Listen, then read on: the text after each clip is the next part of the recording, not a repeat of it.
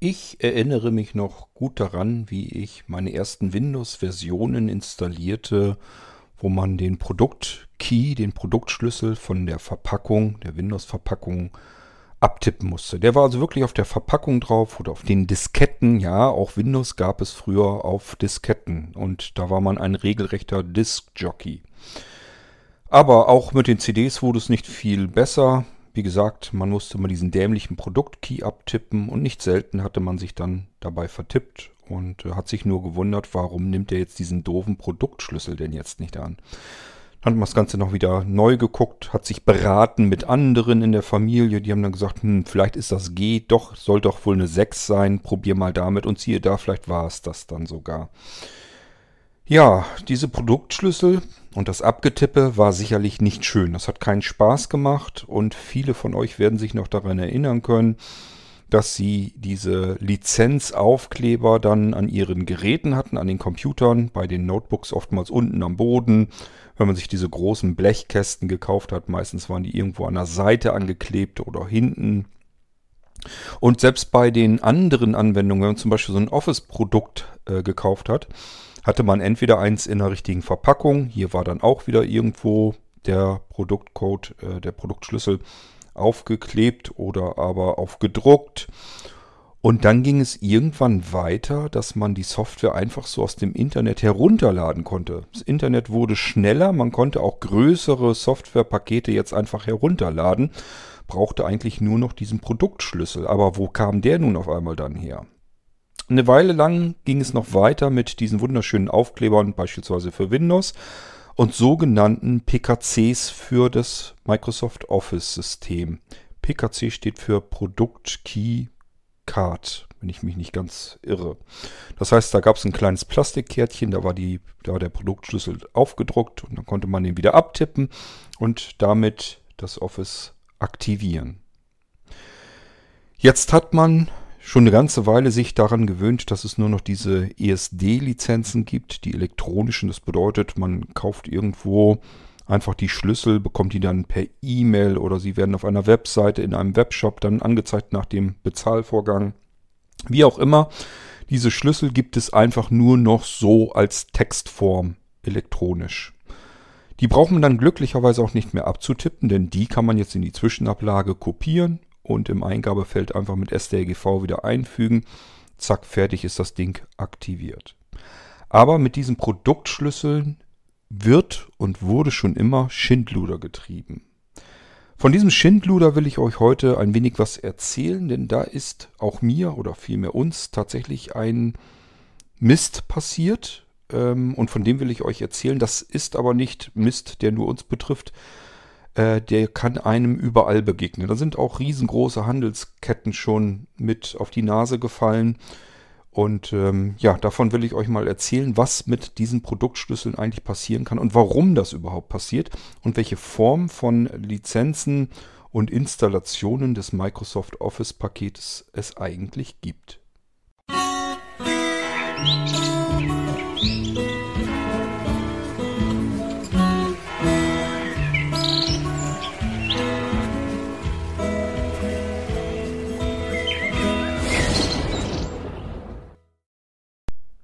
Schon nur daran, dass es diesen Podcast, diese Episode hier jetzt gibt, könnt ihr euch eigentlich selbst erklären und feststellen, dass Blinzeln kein normaler Händler ist. Denn ein normaler Händler würde diese Podcast-Folge hier im Leben nie aufnehmen. Bin ich mir hundertprozentig sicher. Und er würde auch nicht dafür sorgen, Technik bereitzustellen, äh, wodurch sich alle seine Kunden im Prinzip zusammenschalten können und äh, sich gegenseitig darüber informieren können, wenn es irgendein Problem bei oder mit diesem Händler gibt. Das macht kein Händler, weil das ähm, gewerbetreibend eigentlich grober Selbstmord ist. Ein Händler möchte eigentlich immer nach außen den Eindruck ähm, gewährleisten, ähm, dass bei ihm alles perfekt funktioniert, immer alles gut ist, es nie ein Problem gibt und auch nie ein Problem geben kann. Jeder, der in einer Firma arbeitet, weiß aber natürlich, dass es sehr wohl Probleme gibt und davon meistens auch gar nicht mal zu knapp. Nur damit geht eben kein Händler an die Öffentlichkeit und macht da, wie gesagt, auch noch so was Idiotisches wie einen Podcast. Wir können das bei Blinzeln sehr wohl tun, auch wenn das gewerblicher Selbstmord ist, macht mir das eigentlich nicht viel aus. Und das hängt damit zusammen, dass wir bei Blinzeln eben nicht unbedingt etwas euch verkaufen müssen. Wir stecken da nicht hinter, dass wir da irgendwie unser Leben von finanzieren müssen. Wir müssen nicht arbeiten, wir tun es, weil wir der festen Ansicht sind, dass ähm, wir eine Alternative schaffen können, die es sonst in dieser Form einfach nicht geben würde. Wir können eine Lücke auf dem Markt bedienen und füllen. Ähm, und ich fände es schade, wenn diese Lücke wieder offen wäre. Also wenn es da einfach keine Alternativen zu dem einerlei da draußen gibt, den alle anderen machen. Ich möchte es ehrlich gesagt ein wenig anders machen. Und das ist der Grund, dass ich euch ganz offen und ganz normal hier von Problemen berichten kann, die es nun mal gibt. Die gibt es bei jedem anderen Gewerbetreibenden auch. Nur er geht damit natürlich nicht an die Öffentlichkeit und sagt, hier bei mir ist was total peinliches passiert. Das macht kein normaler Mensch. Ich erzähle euch das hier, weil ich jetzt schon ganz genau weiß, dass es unter den Hörern, also unter euch, ein paar Flachpfeifen gibt, die sagen, sowas habe ich ja noch nie gehört. Ich wusste ja schon immer, das ist alles unseriös und seltsam, was die da bei Blinzeln machen. Da kann man eigentlich nur davor warnen und die Finger von weglassen. Wo ich dann sagen würde, ja, wenn du so naiv bist, dass du denkst, nur weil du von einem anderen Händler solche Probleme nicht erfährst, dass es da diese Probleme gar nicht gibt. Das ist Naivität. Das ist einfach, dann ist man einfach weltfremd. Und wahrscheinlich arbeitet man auch nicht in irgendeinem Unternehmen, in irgendeiner Firma. Sonst wüsste man, dass jede Firma, jedes Unternehmen Schwierigkeiten hat, Probleme hat. Irgendwas passiert, was einfach peinlich ist. Ich habe in verschiedensten Unternehmen gearbeitet. Es war überall der Fall, dass Dinge passiert sind, die ein Kunde eigentlich nicht wissen sollte die einfach peinlich sind, unangenehm sind. Fehler seitens der Mitarbeiter oder der Firma. Fehler passieren. Wo gearbeitet wird, passieren Fehler. Völlig ganz normal und natürlich. manchmal kann man selbst was dafür, hat man selber Scheiße gebaut. Und manchmal kann man nichts dafür. Und äh, ja, guckt genauso dumm rein. Ich muss gerade hier gerade nämlich ein bisschen dumm gucken weil meine LED hier ein bisschen zittert am Mikrofon. Hoffentlich habe ich nicht wieder diese Aussetzer, aber es sieht doch ganz gut aus. Okay, ja, fangen wir jetzt mal an. Es geht um die Microsoft Office Produkte. Sind sehr beliebt. Ist ja das typische Arsenal an verschiedenen Programmen, die man prima für den Büroalltag am Computer ganz gut gebrauchen kann. Die meisten von euch haben weder ein Büro noch müssten sie eigentlich wirklich das Microsoft Office Paket haben und benutzen. Warum tut man es denn trotzdem? Also ich habe es mir abgewöhnt, ich brauche es nicht unbedingt. Ich habe es zwar auch installiert, aber ich muss es wirklich nicht benutzen. Ähm, die meisten, die ich unter euch Anwendern kenne und glaube einschätzen zu können, bin ich mir ganz sicher, die brauchen es eigentlich auch nicht. Warum will man es denn trotzdem haben? Ganz einfach, weil viele, und so geht es mir auch, auch ich bin früher vor vielen Jahren einmal geschult worden auf diese Anwendungen des Office-Pakets. Das heißt, ich habe Schulungen gehabt in Word, in Excel, bisschen PowerPoint haben wir gemacht, äh, Microsoft Access. Äh, ja, das waren so die Hauptanwendungen im Prinzip.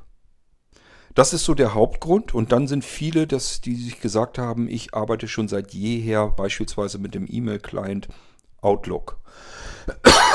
Und ich habe mich nie an ein anderes E-Mail-Programm an einen anderen E-Mail-Client wirklich gewöhnen können. Es war immer eine ätzende Umstellung. War nie so, wie es sich anfühlt bei Outlook, wo ich das ganze System einfach so ein bisschen kenne, mich ein bisschen besser zurechtfinde. Das ist, ich sage das ja immer wieder, das ist dieser Effekt mit den paar Pantoffeln, die Hauspuschen.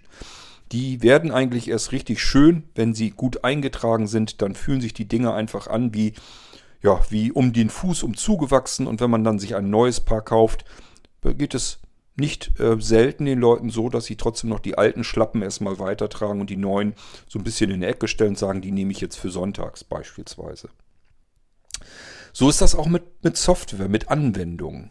Die Anwendungen, mit denen ich am besten klarkomme, und zwar nicht, weil die Anwendung viel besser ist, sondern weil ich es einfach darauf gelernt habe, weil ich da weiß, wo ich was ungefähr finden kann und wie ich damit umgehen müsste. Deswegen nimmt man gerne bekannte Anwendungen Und bei uns Sehbehinderten und Blinden ist es dann nochmal ein großer Unterschied, wenn dann nämlich die Anwendungen vernünftig programmiert sind, wo man einfach sagt, ich kann das mit meiner Einschränkung, mit meiner Behinderung aber am besten bedienen, dann stellt sich die Frage auch gar nicht erst großartig, sollte ich jetzt wechseln. Dann haben wir nämlich zwei Effekte. Einmal, ich finde mich zurecht, ich komme mit dem Programm gut klar. Das ist Grund Nummer eins. Der zweite Grund ist, ich kann das mit meinen Hilfsmitteln prima bedienen. Und das ist mit den Office-Anwendungen, bis auf Ausnahmen, die es natürlich gibt, meistens der Fall. Das wäre mit anderen Anwendungen auch, aber hier müsste man eben drauf umlernen, findet sich nicht gleich zurecht und sagt sich, ich tue mich hier irgendwie schwer damit und dann lässt man es eben bleiben und greift dann doch wieder zum Bekannten. Bei mir ist es so, habe ich euch aber schon mal erzählt, wenn ich ein Microsoft Office benutzen möchte und damit arbeiten möchte, dann heißt das für mich eigentlich Microsoft Office bis, die, bis zur Version 2003. Ab da hat Microsoft mit diesen Ribbon-Menüs und so weiter mich persönlich komplett verloren. Das heißt, alles, was danach ist, das ist für mich auch dieses Ungewöhnte, wo ich überhaupt keine Lust habe, damit zu arbeiten. Und ehrlich gesagt, habe ich mir auch immer gesagt, das muss ich jetzt auch gar nicht mehr. Das wäre früher was ganz anderes gewesen. Ich habe früher in Excel aufwendige Anwendungen, die auch ineinander zu anderen Anwendungen verschachtelten und so weiter und so fort. Ähm, Funktionen, Makros von anderen Anwendungen mit importiert haben, exportiert haben, das an anderen Anwendungen wieder bereitgestellt haben. Ich habe komplette Faktorierungssysteme gemacht mit Lagerverwaltung und allem drum dran, alles nur in Excel programmiert. Es ist also nicht so, dass ich nicht wüsste, was man alles Schönes damit tun kann. Aber das muss ich jetzt gar nicht mehr, weil wenn ich mir eine Faktorierung programmieren möchte, und das habe ich ja auch schon getan, dann programmiere ich sie mir gleich von vornherein genauso, wie ich sie gebrauchen kann. Dann muss ich dieses Umzugerüst von Excel gar nicht mehr haben und auch nicht mehr benutzen, sondern kann mir jetzt im Prinzip jeden einzelnen Schalter dorthin programmieren, wo ich ihn hinhaben will. Und das Programm nimmt mir jetzt auch endlich Dinge ab, die ich mit Excel gar nicht umsetzen hätte können. Also ich kann viel mehr Logik einbauen, viel mehr Intelligenz und zwar so angepasst, dass es ähm, so funktioniert, wie ich ticke. Ich habe also das, das äh, ist ganz klar, wenn ich etwas programmiere und an einer Anwendung stört mich etwas massiv, dann gehe ich da irgendwann wieder dran und programmiere das anders oder programmiere etwas hinzu, damit das, was mich da stört, mich eben künftig nicht mehr stört. Bei Excel kann es sein, dass man das gar nicht anders hinbekommen kann, weil ich natürlich in den Bahnen und Schienen arbeiten muss, wie eben Excel gestrickt ist. Die Makrosprache in Excel gibt eben dann doch wieder nicht alles her, was ich mit einer richtigen Programmiersprache logischerweise bekommen kann.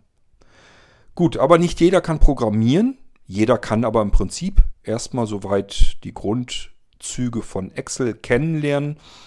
Macht vielleicht hier und da noch ein Seminar mit.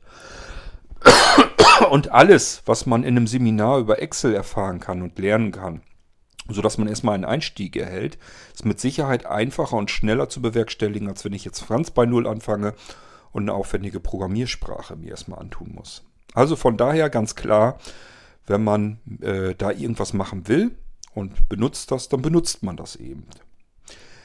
Die meisten von euch wollen eigentlich Texte tippen, ab und zu mal ein paar auf Zählungszeichen, vielleicht auch nochmal eine Adresse, einen Platzhalter importieren, dann war es das schon so ziemlich offen gestanden, sind das Basics. Die kann jedes noch so dämliche Textverarbeitungsprogramm von den Dingern, die es da draußen zuhauf gibt. Und es gibt ja auch komplette Office-Pakete und auch die sind natürlich blind sehr wohl bedienbar. Es ist eigentlich totaler Unsinn, so viel Geld für eine Software rauszuspucken, ähm, und das eines der reichsten Unternehmen noch reicher zu machen, als wenn man einfach das von einer Community mehr oder weniger mit benutzt, was das gleiche tut, was man eigentlich braucht. Auch da gibt es natürlich Tabellenkalkulationen und so viel anders funktionieren die auch nicht. Man muss die Schalterchen ein bisschen woanders suchen.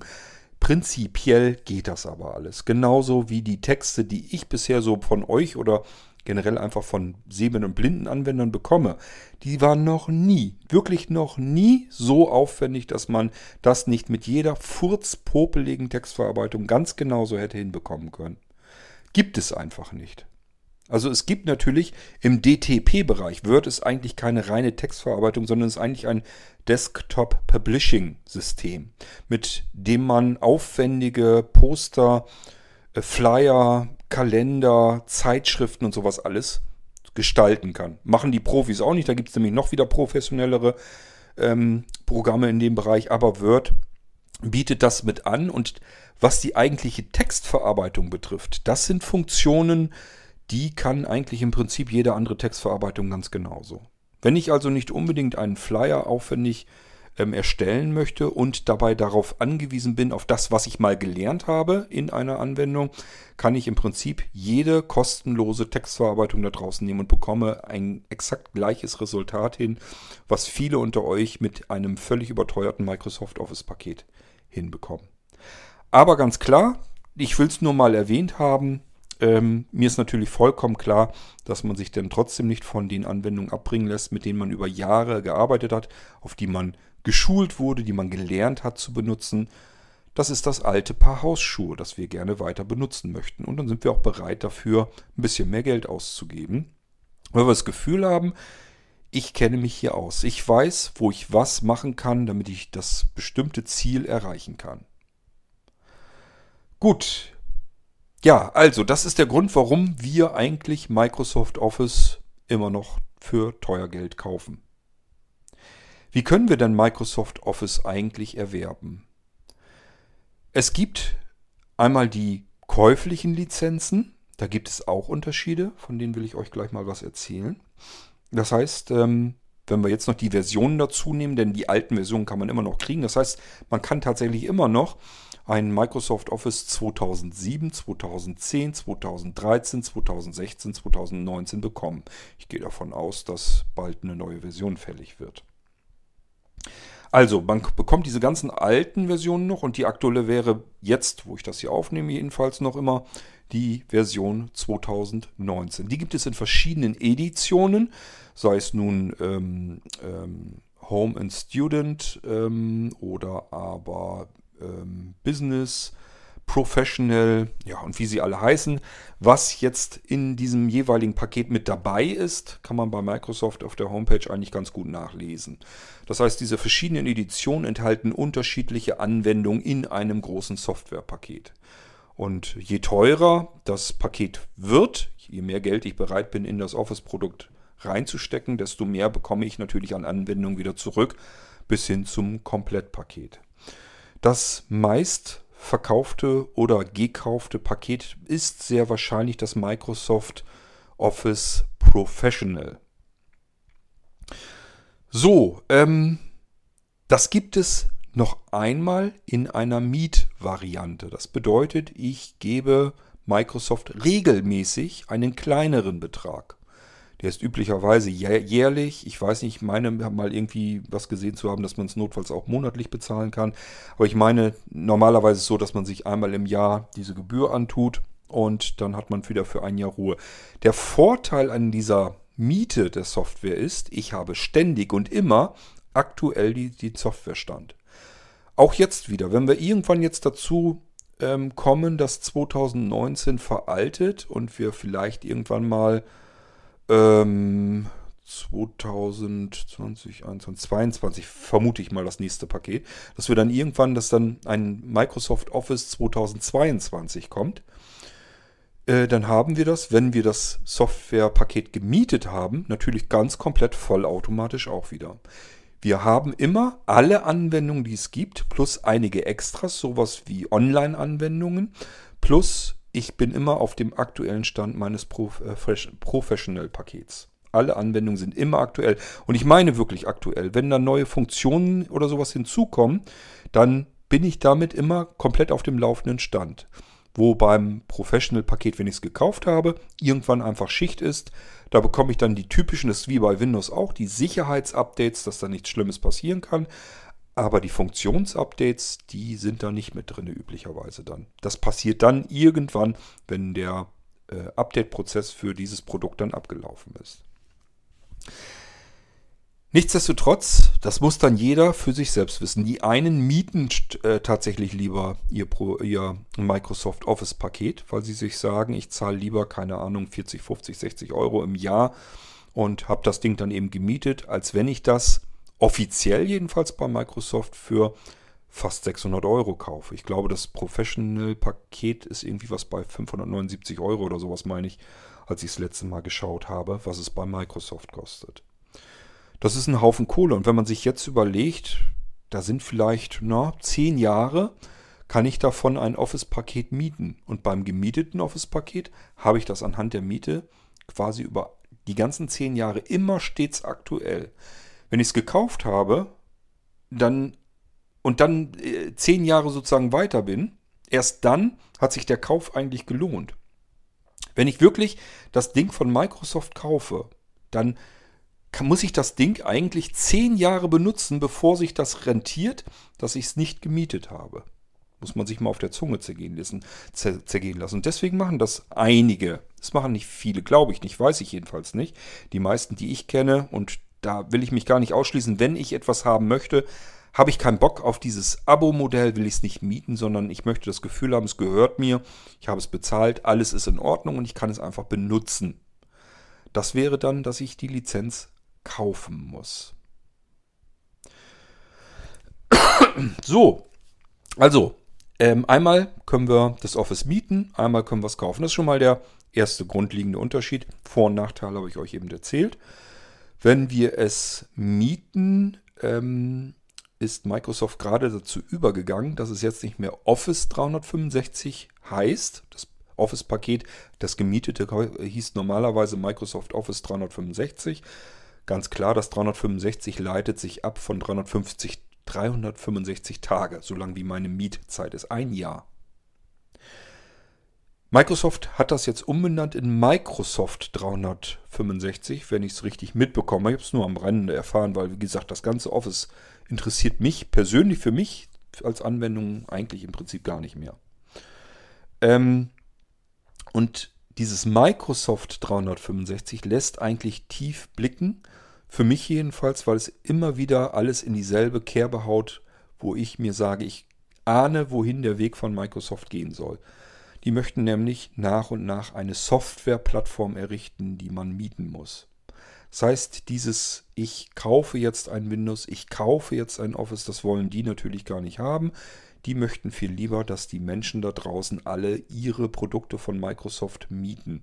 Und ich vermute, ich kann es nicht, ich weiß es natürlich nicht, ob wir da wirklich hinlaufen, aber ich vermute, dass wir irgendwann eine, ein komplettes Softwaresystem bei Microsoft mieten können. Da wird dann das Betriebssystem sein, inklusive aller Office-Anwendungen und so weiter.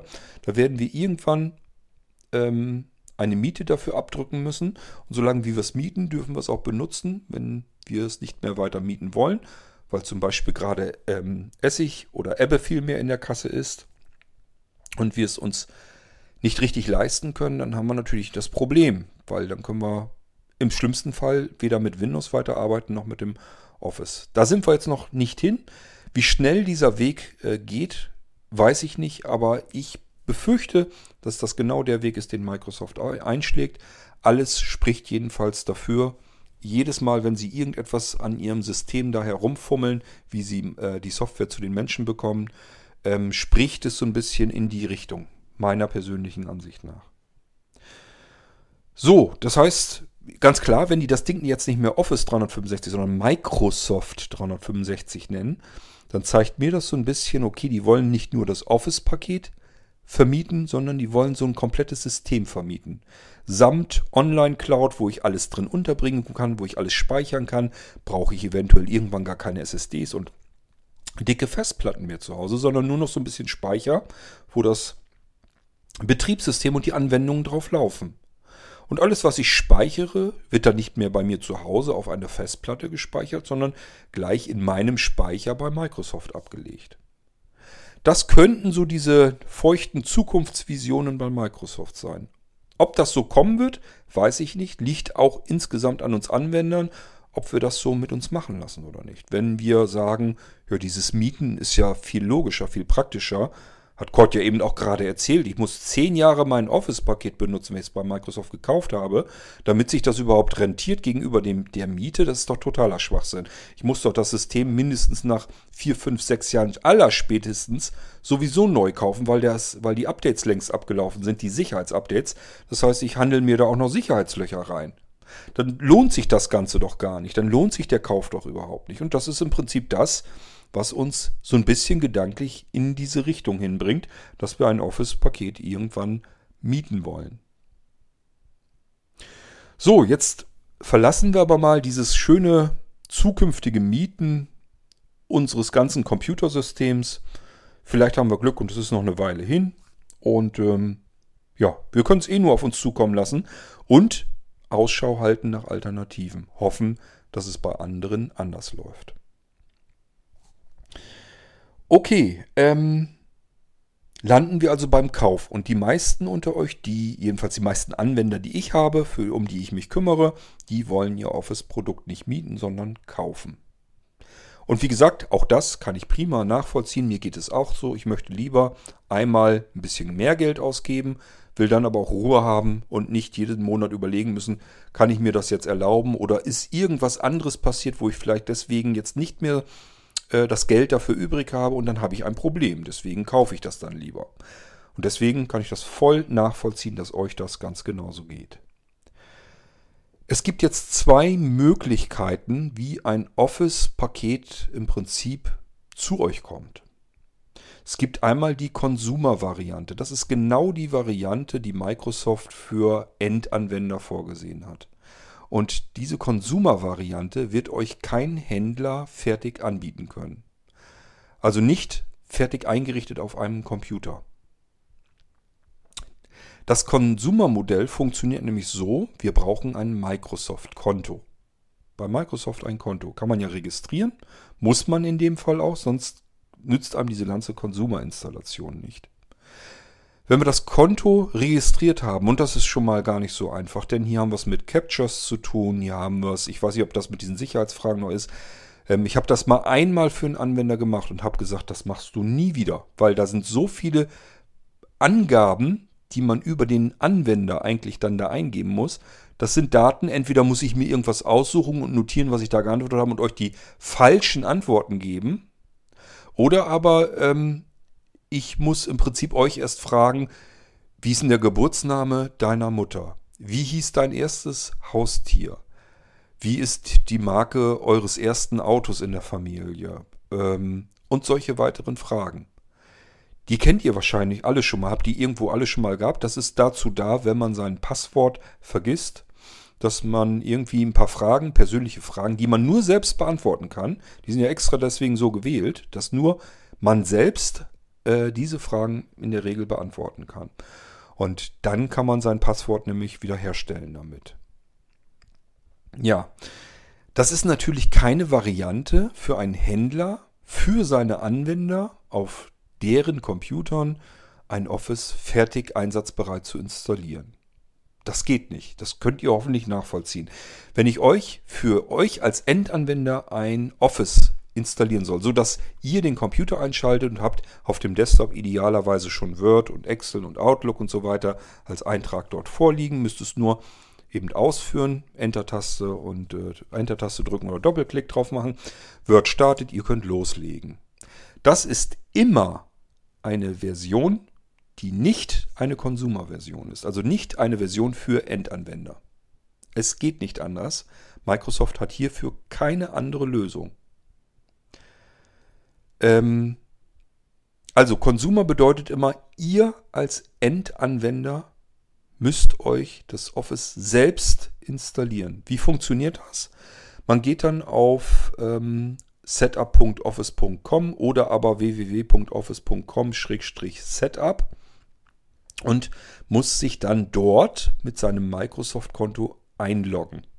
Und wer jetzt sagt, ähm, habe ich gar nicht, habe gar kein Microsoft-Konto, Darunter gibt es natürlich auch den Link, um sich ein neues Konto zu registrieren. Ich habe euch eben gerade erzählt, was so alles dazugehört. Diese Capture Codes ähm, sind die erste dicke, fette Hürde, die wir Sehbehinderten und Blinden natürlich vor uns haben. Und danach geht es dann weiter mit irgendwelchen Fragen, die wir persönlich zwar natürlich beantworten können, ist gar nicht so das große Problem, aber niemand Fremdes für einen. Also ich kann das für euch nicht einrichten. Ich muss euch dann sagen, bitte richte dein Microsoft-Konto selbst ein und gib mir dann beispielsweise die Zugangsdaten dafür. Aber schon das will ich eigentlich nicht. Ich will von euch keine Zugangsdaten haben. Das ist mir eigentlich zuwider. Weil man muss immer damit rechnen, wenn irgendetwas passiert. Mal angenommen, ihr gebt mir jetzt eure Zugangsdaten zu eurem Microsoft-Konto. So, und ich ähm, richte euch jetzt euer Office unter eurem Microsoft-Konto auf eurem PC, auf eurem neuen ein. Ähm, jetzt kriegt ihr den PC, denkt aber nicht daran, dass ihr ja das Kennwort zu eurem Microsoft-Konto vielleicht besser mal gleich wieder umändern solltet. Habt das vergessen. In der Zwischenzeit passiert jetzt irgendetwas. Keine Ahnung, was da großartig Schlimmes passieren kann. Euer Microsoft-Konto kommt abhanden. Irgendeiner hat sich das geklaut. äh, oder was auch immer. Irgendwas ist damit passiert. Irgendein Schindluder. Oder irgendeiner hat es vertickt äh, bei eBay an jemand anderen, hat dem die Zugangsdaten gegeben und der kann jetzt munter euer Microsoft-Konto weiter benutzen. Haben irgendwie die E-Mail-Adresse, also den Benutzernamen umge umgeändert, haben das Passwort umgeändert, das ganze Ding bei ähm, eBay oder so vertickt. Jemand hat da viel Geld für bezahlt, damit er euer Microsoft-Konto mit eurem Office installieren kann und benutzen kann. Und ihr könnt es eben nicht, ihr seid außen vor. Was kommt dann? Dann kommt bei euch, wie kann das überhaupt passieren? Ich habe doch meine Zugangsdaten gar nicht weitergegeben. Doch halt, habe ich doch. Dem Cord habe ich die mal gegeben, damit der mir mein Office installieren kann.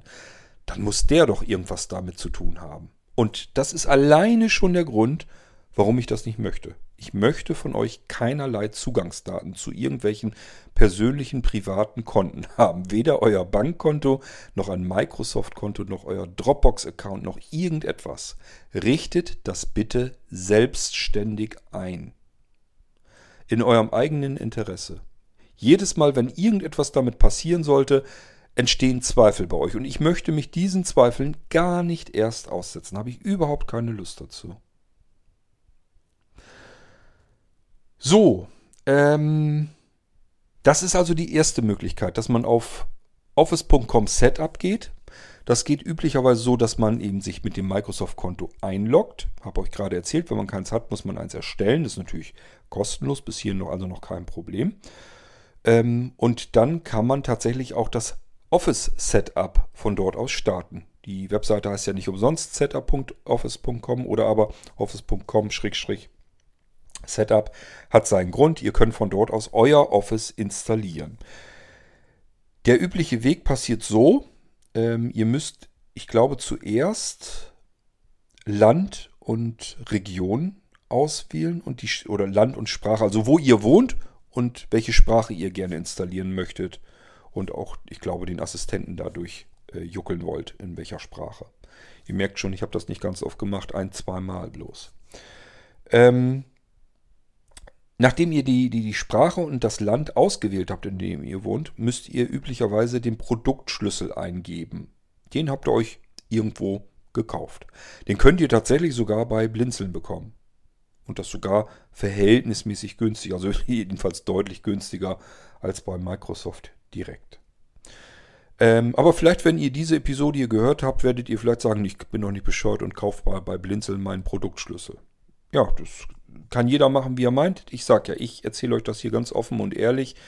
Ähm, was passieren kann, warum es passiert, müsst ihr entscheiden. Wenn ihr denkt, bei anderen ähm, Händlern, und so weiter passiert das nicht, dann seid ihr schön naiv, aber das bleibt ja jedem selbst überlassen, was er denken will. Ich erzähle euch trotzdem weiter. Also ihr habt einen Produktschlüssel gekauft, beispielsweise bei Blinzeln müsst ihr extra sagen, ich möchte gerne einen Consumer Produktschlüssel haben, damit ich das direkt von den Microsoft-Servern original herunterladen und installieren kann. Das ist nicht die Mietvariante, die kann man von dort aus auch installieren, sondern man kann auch die gekaufte Version dort von dort aus installieren. Und ihr habt auch hier dann natürlich den aktuellen Stand, den ihr dort runterladen könnt. Ihr habt es nicht mit einer alten DVD zu tun, irgendeiner Asbach uralten Setup-DVD, äh, wo die äh, Windows-Version schon längst drei, vier Updates erfahren hat und vielleicht irgendwelche wunderlichen Kompatibilitätsprobleme kommen. Das kann euch bei diesem Fall nicht passieren. Wenn ihr euch ein ähm, Office-Paket kauft zum Installieren, wo der Installationsdatenträger euch extra gegeben wird, wo ihr das nicht vom Server von Microsoft aus installieren könnt, die Möglichkeit gibt es nämlich auch, dann habt ihr das Problem, dass ihr von diesem Datenträger eine Version bekommt, die eventuell schon ein, zwei oder drei Jahre alt ist. Und überlegt mal, jedes Jahr zwei komplette Updates von ähm, Windows. Äh, da kommt einiges zusammen, was Windows eigentlich schon ein ganzes Stückchen weiter ist und euer Office eigentlich nicht weiter ist. Ihr habt immer noch einen alten Installationsdatenträger, der versucht natürlich ähm, bei der Installation so ein bisschen Updates schon bei Microsoft abzurufen, damit das nicht ganz so extrem schlimm wird. Aber trotzdem, ähm, besser ist natürlich das Setup direkt von Microsoft von den Servern, wo ihr den dann aktuellen Stand bekommt. Was passiert denn jetzt? Also ihr gebt jetzt, ihr von beispielsweise Blinzeln einen Schlüssel bekommen, einen Produktschlüssel. Den bekommt ihr, wenn ihr es selbst installiert, natürlich auch wirklich in dieser Consumer-Version. Also so, dass ihr das von office.com-setup selbst installieren könnt. Ihr habt euch eingeloggt, ihr habt die Sprache eingegeben, ihr habt ähm, das Land ausgewählt, in dem ihr wohnt, ihr habt den Produktschlüssel, den ihr von Blinzeln bekommen habt. Den gibt es üblicherweise dann in der E-Mail, wo auch die Rechnung und so weiter alles drin ist, also von dem Shop-Text, äh, der Auftragsbestätigung und so weiter. Da ist dann auch der Schlüssel übrig, üblicherweise mit überliefert. Und das ist auch wirklich euer direkter Aktivierungsschlüssel für Microsoft Office, ähm, ja, womit ihr das ganze Ding dann installieren könnt. Den gebt ihr dort ein in diese Eingabefläche und dann äh, geht es weiter. Und zwar werdet ihr dann normalerweise an einen Download herangeführt. Das heißt, äh, im Browser ploppt was auf, dass jetzt irgendeine Datei heruntergeladen werden kann. Was willst du damit tun? Dieses übliche, wo dann die Schaltfläche öffnen, speichern, wenn man das nochmal auswählt, also hochklappt, dann kann man nochmal speichern unter und so, so weiter machen.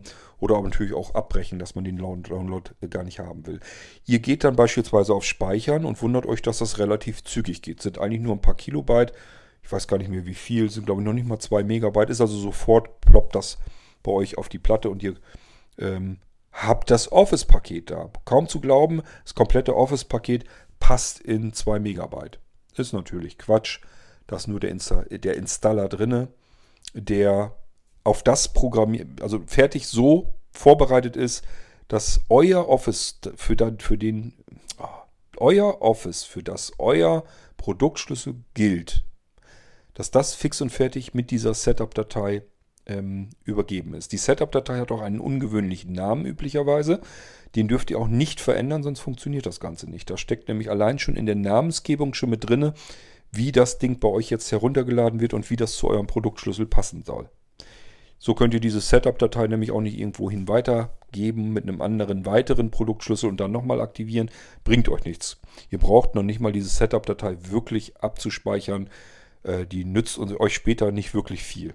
Da könnt ihr euch besser in euer Konto bei office.com Setup wieder einloggen und einfach da nochmal den Setup-Prozess in Gang setzen.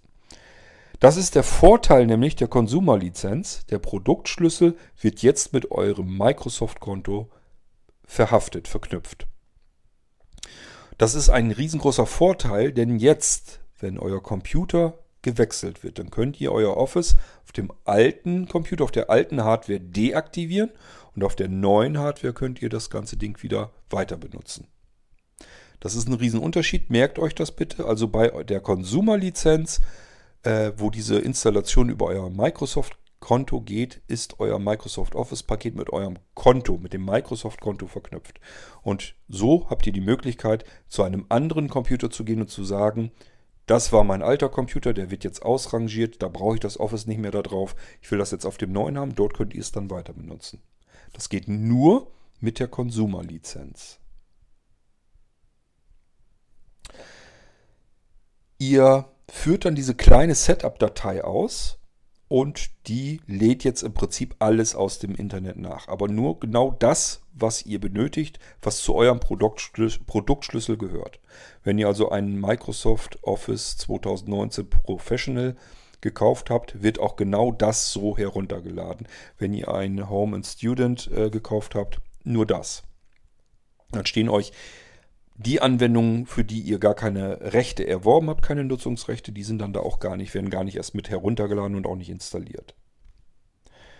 Ist also ein, eine Setup-Datei auf euren, äh, auf euer Bedürfnis sozusagen jetzt direkt ähm, fertig angepasst. Also müsst ihr nur aus, führen. Ich glaube, irgendwo noch einmal sagen, jetzt installieren oder sowas und dann geht's los. Und da ist auch nicht viel, was er da noch machen könnte. Irgendwann ist er damit durch, könnte das Fenster schließen und dann hat sich das erledigt. Jetzt kommt ein Schritt, da weiß ich noch nicht so ganz genau, warum Microsoft das macht, aber tatsächlich, man könnte eigentlich meinen, ihr habt ja euren Produktschlüssel schon eingegeben auf der Webseite und daraufhin erst die Setup-Datei bekommen. Die könnt ihr jetzt eigentlich auch euren Produktschlüssel holen, denn die kennt euer Konto, die weiß, mit welchem Konto das Ding ver verknüpft ist. Dementsprechend weiß sie auch, welchen Produktschlüssel ihr dort schon eingegeben habt. Warum das so nicht gemacht wird, kann ich euch nicht erklären.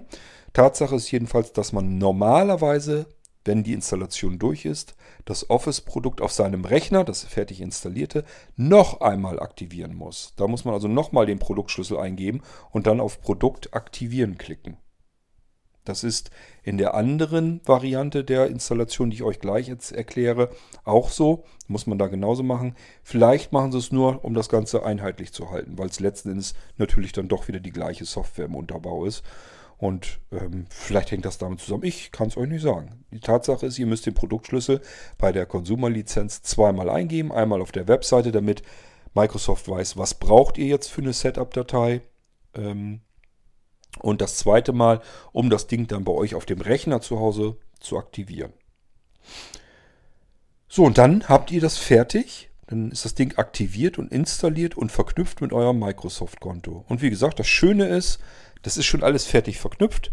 Wenn der Rechner kaputt geht oder veraltet ist, habt ihr jederzeit die Möglichkeit, mit eurem Microsoft-Konto euch auf einem neuen Rechner anzumelden und dort zu sagen, jetzt installiere mir das alles. Das wird in dem Moment natürlich deaktiviert auf dem alten Rechner. Nicht, dass ihr jetzt denkt, Oh, dann kann ich das ja auch mal probieren, auf mehreren Rechnern zu installieren. Brauche ich nur eine Lizenz zu kaufen und installiere das einfach auf mehreren Rechnern. Das funktioniert nicht. Kann immer nur auf einem Rechner laufen. Den anderen, da würdet ihr das Office-Produkt in dem Moment deaktivieren. Das alles geht mit der Consumer-Lizenz. Wenn ihr ein Microsoft Office installieren möchtet, dann ist diese Consumer-Lizenz für euch der richtige und ideale Weg. Jetzt kommen wir zu der Volumenlizenz. Das Thema hatten wir schon mal im Irgendwasser. Da hatte jemand gemeint, diese Volumenlizenz sei illegal. Was nicht stimmt, definitiv nicht. Äh, das geht schon damit los, dass wir in Europa und auch in Deutschland diverse Händler haben, die von anderen großen Firmen oder öffentlichen Behörden die nicht benutzten, gebrauchten Produktschlüssel einer Volumenlizenz einkaufen und äh, dafür teilweise schnell Bargeld. Das ist also für Firmen interessant, die gerade nicht richtig liquide sind, die unbedingt jetzt ganz schnell Geld brauchen. Die können dann nochmal eben schnell im Schrank gucken, welche Schlüssel haben wir jetzt noch nicht äh, von unserer Volumenlizenz gebraucht. Guck an, da sind ja noch 100 Schlüssel drauf, wunderbar. Da können wir uns so, so und so viel Geld noch mitmachen. Die verkaufen wir jetzt an einen Lizenzhändler und der kauft diese nicht benutzten Volumenschlüssel ein und kann die jetzt weiterverkaufen. Und das kann der auch einzeln. Das ist ähm, im Prinzip bei allen wichtigen Gerichten auch so anerkannt worden und hängt auch allein schon damit zusammen, ich darf auch mein gebrauchtes Office und nicht nur das, sondern gebrauchte Software darf ich auch mit wiederverkaufen, wenn ich die nicht haben will. Wenn ihr ein Microsoft Office kauft und äh, sagt euch, ich brauche das jetzt nicht mehr, dann habt ihr das Recht, in Deutschland mindestens, in vielen anderen Ländern auch, aber nicht überall. In Amerika zum Beispiel hat Microsoft das ganz gut hingekriegt, dass es nicht erlaubt ist. Aber wie gesagt, hier in Deutschland kein Problem. Ihr dürft eure Software weiter verkaufen. Dann müsst ihr allerdings alles verkaufen. Ähm, die Lizenzen, die Datenträger, alles, was mit dem Programm, mit der Anwendung zu tun hat, muss mit übergeben werden, muss mitverkauft werden. Was nicht geht, das machen viele Händler nämlich auch so, ähm, ist die Volumenlizenz und im Prinzip kein Datenträger dazu. Wie machen die meisten das? Machen das ganz einfach, dass sie sagen, hier ist eine ISO-Datei von dem Datenträger. Ob das geht, weiß ich nicht, das ist wahrscheinlich eher so eine Grauzone.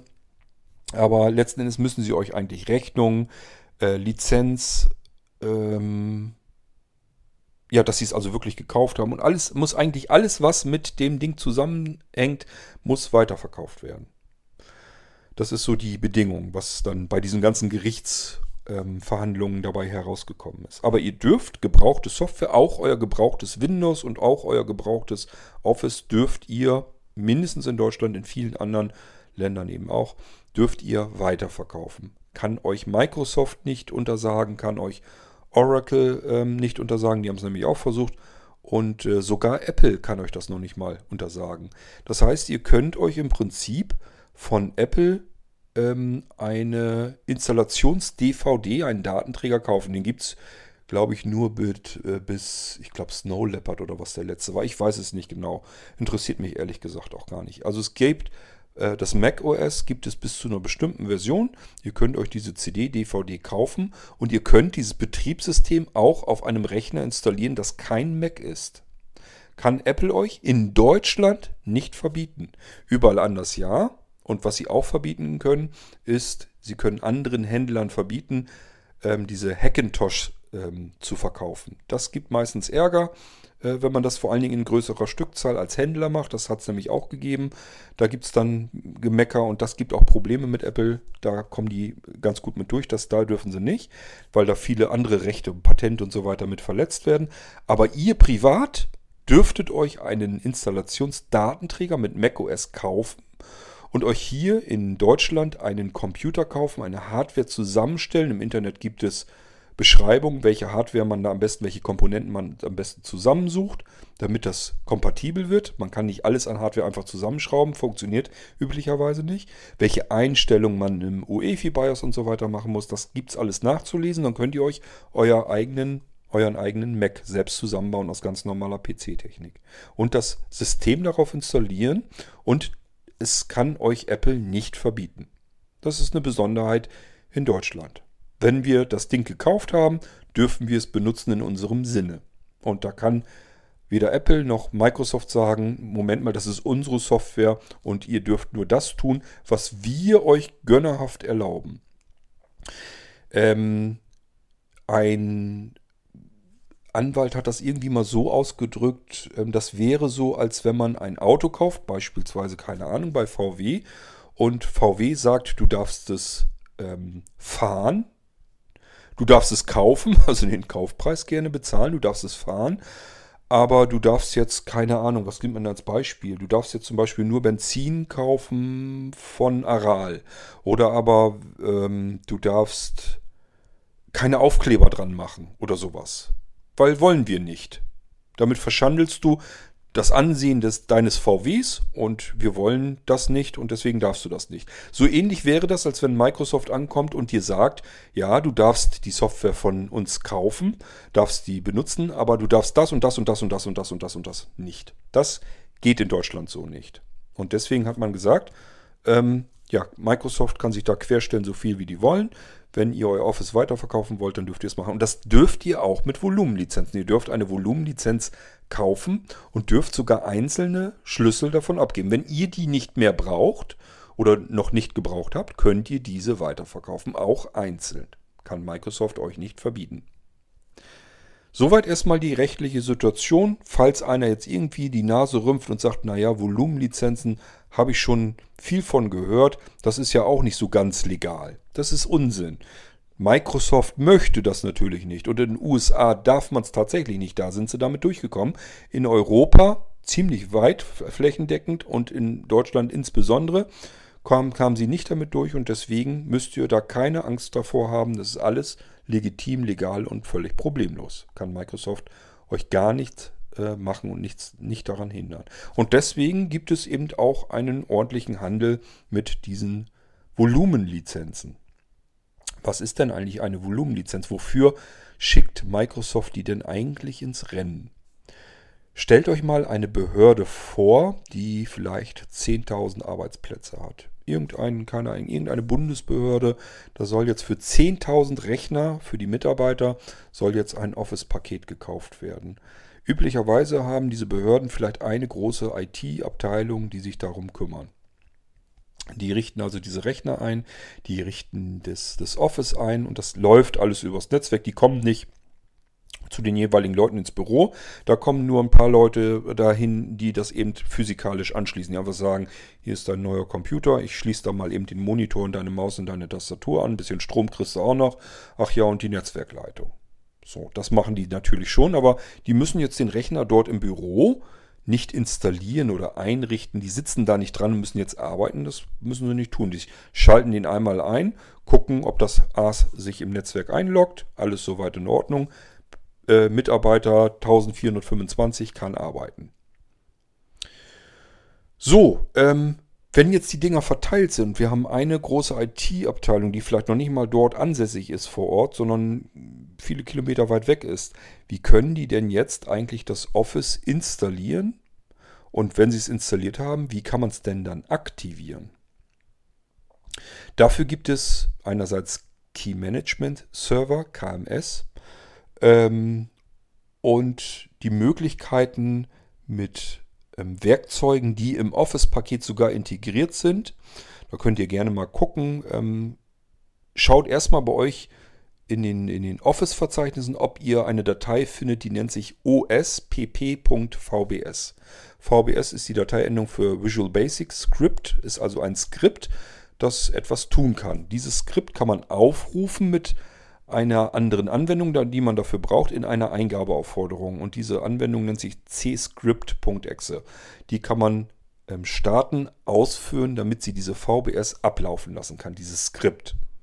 Und das Skript kann man wiederum mit Parametern aufrufen, also hinten hinter nochmal mit einem Schrägstrich sozusagen einen Befehl übergeben, was dieses Skript, dieses VBS eigentlich jetzt tun soll. Und jetzt wenn euch das wirklich interessiert, schaut einfach mal im Internet, in Google nach, gebt einfach als Suchbegriff ähm, ospp.vbs ein, vielleicht noch Parameter zusätzlich als Suchbegriff und dann könnt ihr mal so ein bisschen googeln und schauen, was man mit dem Ding alles machen kann. Mit dieser VBS-Datei, die in Office, wie gesagt, schon mit installiert wird auf die Festplatte. Wenn man das Office-Paket installiert, ist diese Datei da schon mit drin. Nebenbei andere Werkzeuge auch noch. Dann könnt ihr mit den entsprechenden Parametern in einer Eingabeaufforderung vernünftig aufgerufen.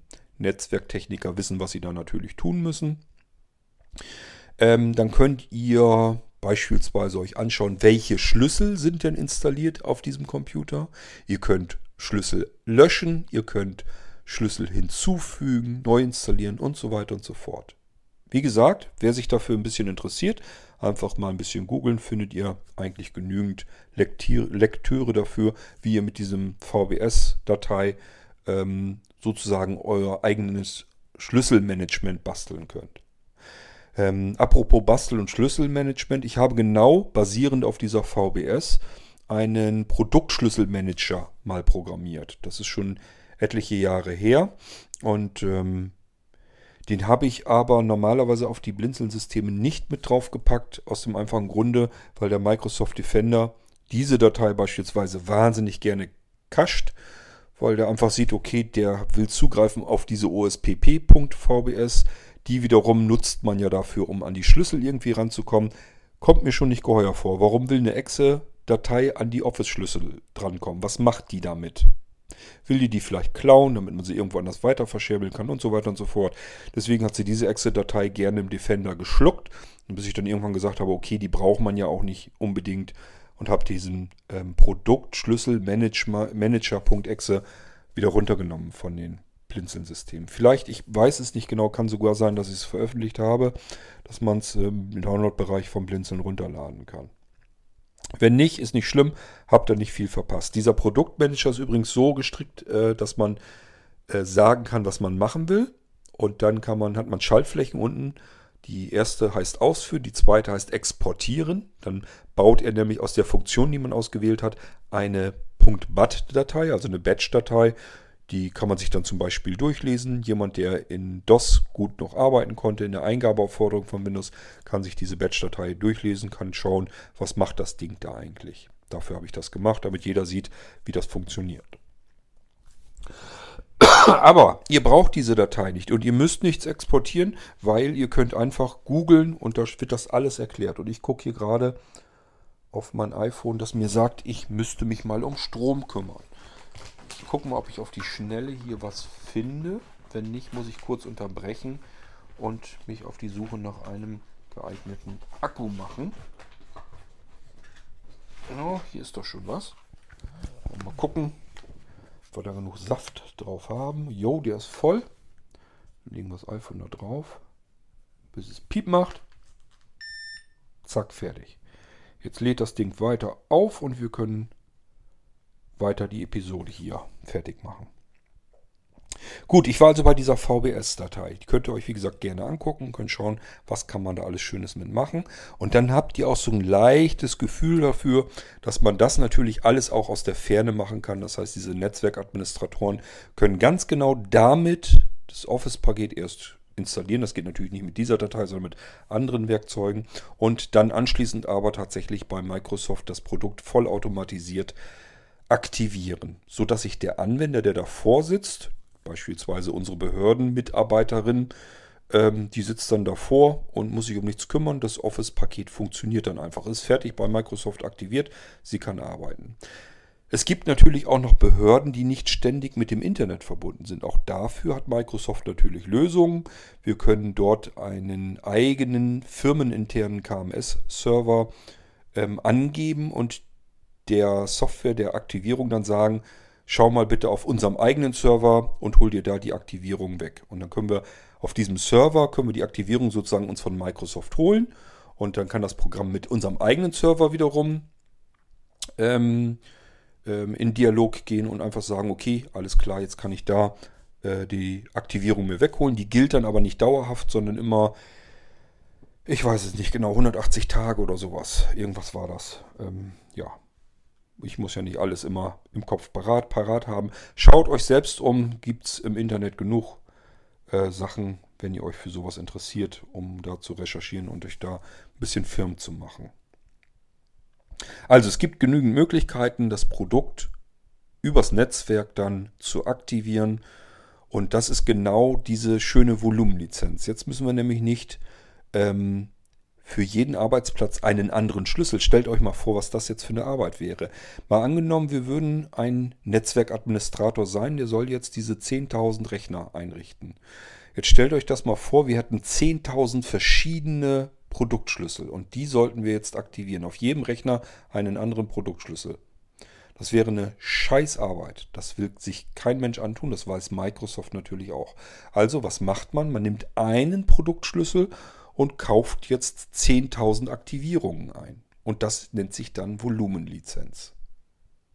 Nochmal, diese Volumenlizenz ähm, kann man ganz legal und legitim auch als Einzelperson kaufen, damit seinen Rechner aktivieren und alles ist, ist gut. Ist nicht kriminell, da ist auch nichts Anrüchiges dran und ehrlich gesagt, in bestimmten Fällen geht es gar nicht anders. Ich habe euch eben erzählt, wie das funktioniert mit den Consumer-Versionen. Jetzt stellt euch doch mal vor, ihr kauft euch bei Blinzeln einen Computer und sagt mir, ich hätte aber gerne einsatzbereit ein Office da drauf. Bitte installiere mir das. Wie soll ich das machen, wenn ich jetzt nur diese Möglichkeiten habe? Consumer-Version auf der einen Seite, Volumenlizenz auf der anderen Seite. Ähm, wie soll ich eure Consumer-Lizenz denn installieren? Ich müsste für euch ein Kundenkonto erstellen bei Microsoft mit euren persönlichen privaten Angaben. Geht nicht, das funktioniert so nicht. Erstens, ich habe da auch nicht die Zeit zu, diese ganzen mit den ganzen Capture-Krempel und so, dieses Benutzerkonto registrieren. Das dauert ja viel länger als die eigentliche Office-Installation. Ist ja totaler Irrsinn. Äh, die die E-Mail-Adresse muss verifiziert werden. Da ich meine nicht eingeben kann, sondern eure eingeben muss, ähm, müssen wir auch da erstmal hin und her schreiben. Das heißt, ihr müsst mir dann sozusagen eure E-Mail-Adresse bei Microsoft dann erstmal authentifizieren, dass er sagt, ja, ist alles richtig so. Ist schon richtig so, dass da ein Konto auf meine E-Mail-Adresse hin eingerichtet wurde. Das ist ein Riesen hin und her. Äh, ein Arbeits- und Zeitaufwand, den kein Mensch für euch leisten kann. Den könnt ihr nur selbst treiben. Und diese ganzen persönlichen und privaten Fragen könnt nur ihr selbst beantworten. Alles andere macht überhaupt keinen Sinn. Das heißt, überall dort, wo ihr in Deutschland einen Computer kauft, ähm, bei einem normalen Händler, und das ist ein fertig einsatzbereites Office, dann ist das eine Volumenlizenz. Auch ein Händler arbeitet mit Volumenlizenzen. Der kauft jetzt beispielsweise, keine Ahnung, nehmen wir mal meinen Fall, ich habe, glaube ich, das letzte Mal 20 Lizenzen oder sowas gekauft. Ich kaufe also eine Volumen, Volumenlizenz hier für die Rechner und sage, ich brauche für 20 Arbeitsplätze brauche ich einen Schlüssel. Einen Schlüssel, mit dem ich 20 Arbeitsplätze aktivieren kann. So, und dann geht das hier los. Wenn ich dann die Rechner einrichte, dann kann ich den Schlüssel aktivieren. Einmal, zweimal, dreimal, viermal, fünfmal. Und ähm, normalerweise ist es so, dass ich selber mitzählen muss sogar und das auch nicht öfter aktivieren sollte und darf, weil, das ist immer das Problem, oftmals ist es so, dass diese Volumenlizenz noch ein weiteres Mal dann ähm, aktiviert werden könnte. Das Problem ist nur jemand anders, der auch eine Volumenlizenz hat und jetzt vielleicht auch 20 äh, Schlüssel eingekauft hat, also 20 Aktivierungen, sagen wir mal viel besser, sonst ist das missverständlich. Und äh, der hat jetzt, ich habe jetzt 21 aktiviert, dann kommt der bloß bis 19 und dann kriegt er bei dem 20. eine Meldung, die Volumenlizenz ist voll. Mehr gibt es nicht. Und das passiert immer dann, wenn irgendeiner unfair gearbeitet hat. Wenn irgendeiner sagt, mir doch egal, ich kaufe mir jetzt eine Lizenz, eine Aktivierung und ähm, jetzt aktiviere ich das erstmal drei, vier, fünf Mal. Da wird irgendein anderer dann dumm aus der Wäsche schauen. Aber es ist die einzige Möglichkeit, ähm, von diesen OEMs natürlich abgesehen, das heißt die großen ähm, Hersteller. Wenn ihr jetzt ein fertig eingerichtetes Gerät von Lenovo, MSI, ähm, Microsoft selbst natürlich, also wenn ihr von den großen Namen, wenn ihr da ein fertig eingerichtetes Notebook oder so nehmt und da ist schon Office drauf, äh, das hat dieser Hersteller natürlich anders einkaufen können. Das ist mit Microsoft alles fix und fertig. Alle anderen normalen Händler, die keinen großen Namen, die nicht Hersteller sind, so wollen wir es mal sagen, also nicht Lenovo sind, nicht MSI sind, nicht Intel sind, nicht IBM sind, all diese Denen bleibt nichts anderes übrig, wenn Sie für Ihre Kunden ein einschaltfertiges Office anbieten wollen, eine Volumenlizenz zu kaufen, das Office-Paket von einem Datenträger zu installieren, fertig zu aktivieren, von dieser Volumenlizenz aus, der Anwender kann arbeiten. Das mache ich so, das machen alle kleinen Händler so, die ihr kennt und auch größeren Händler.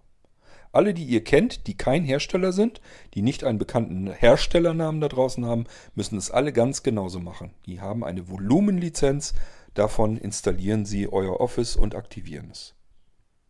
Wichtig zu verstehen.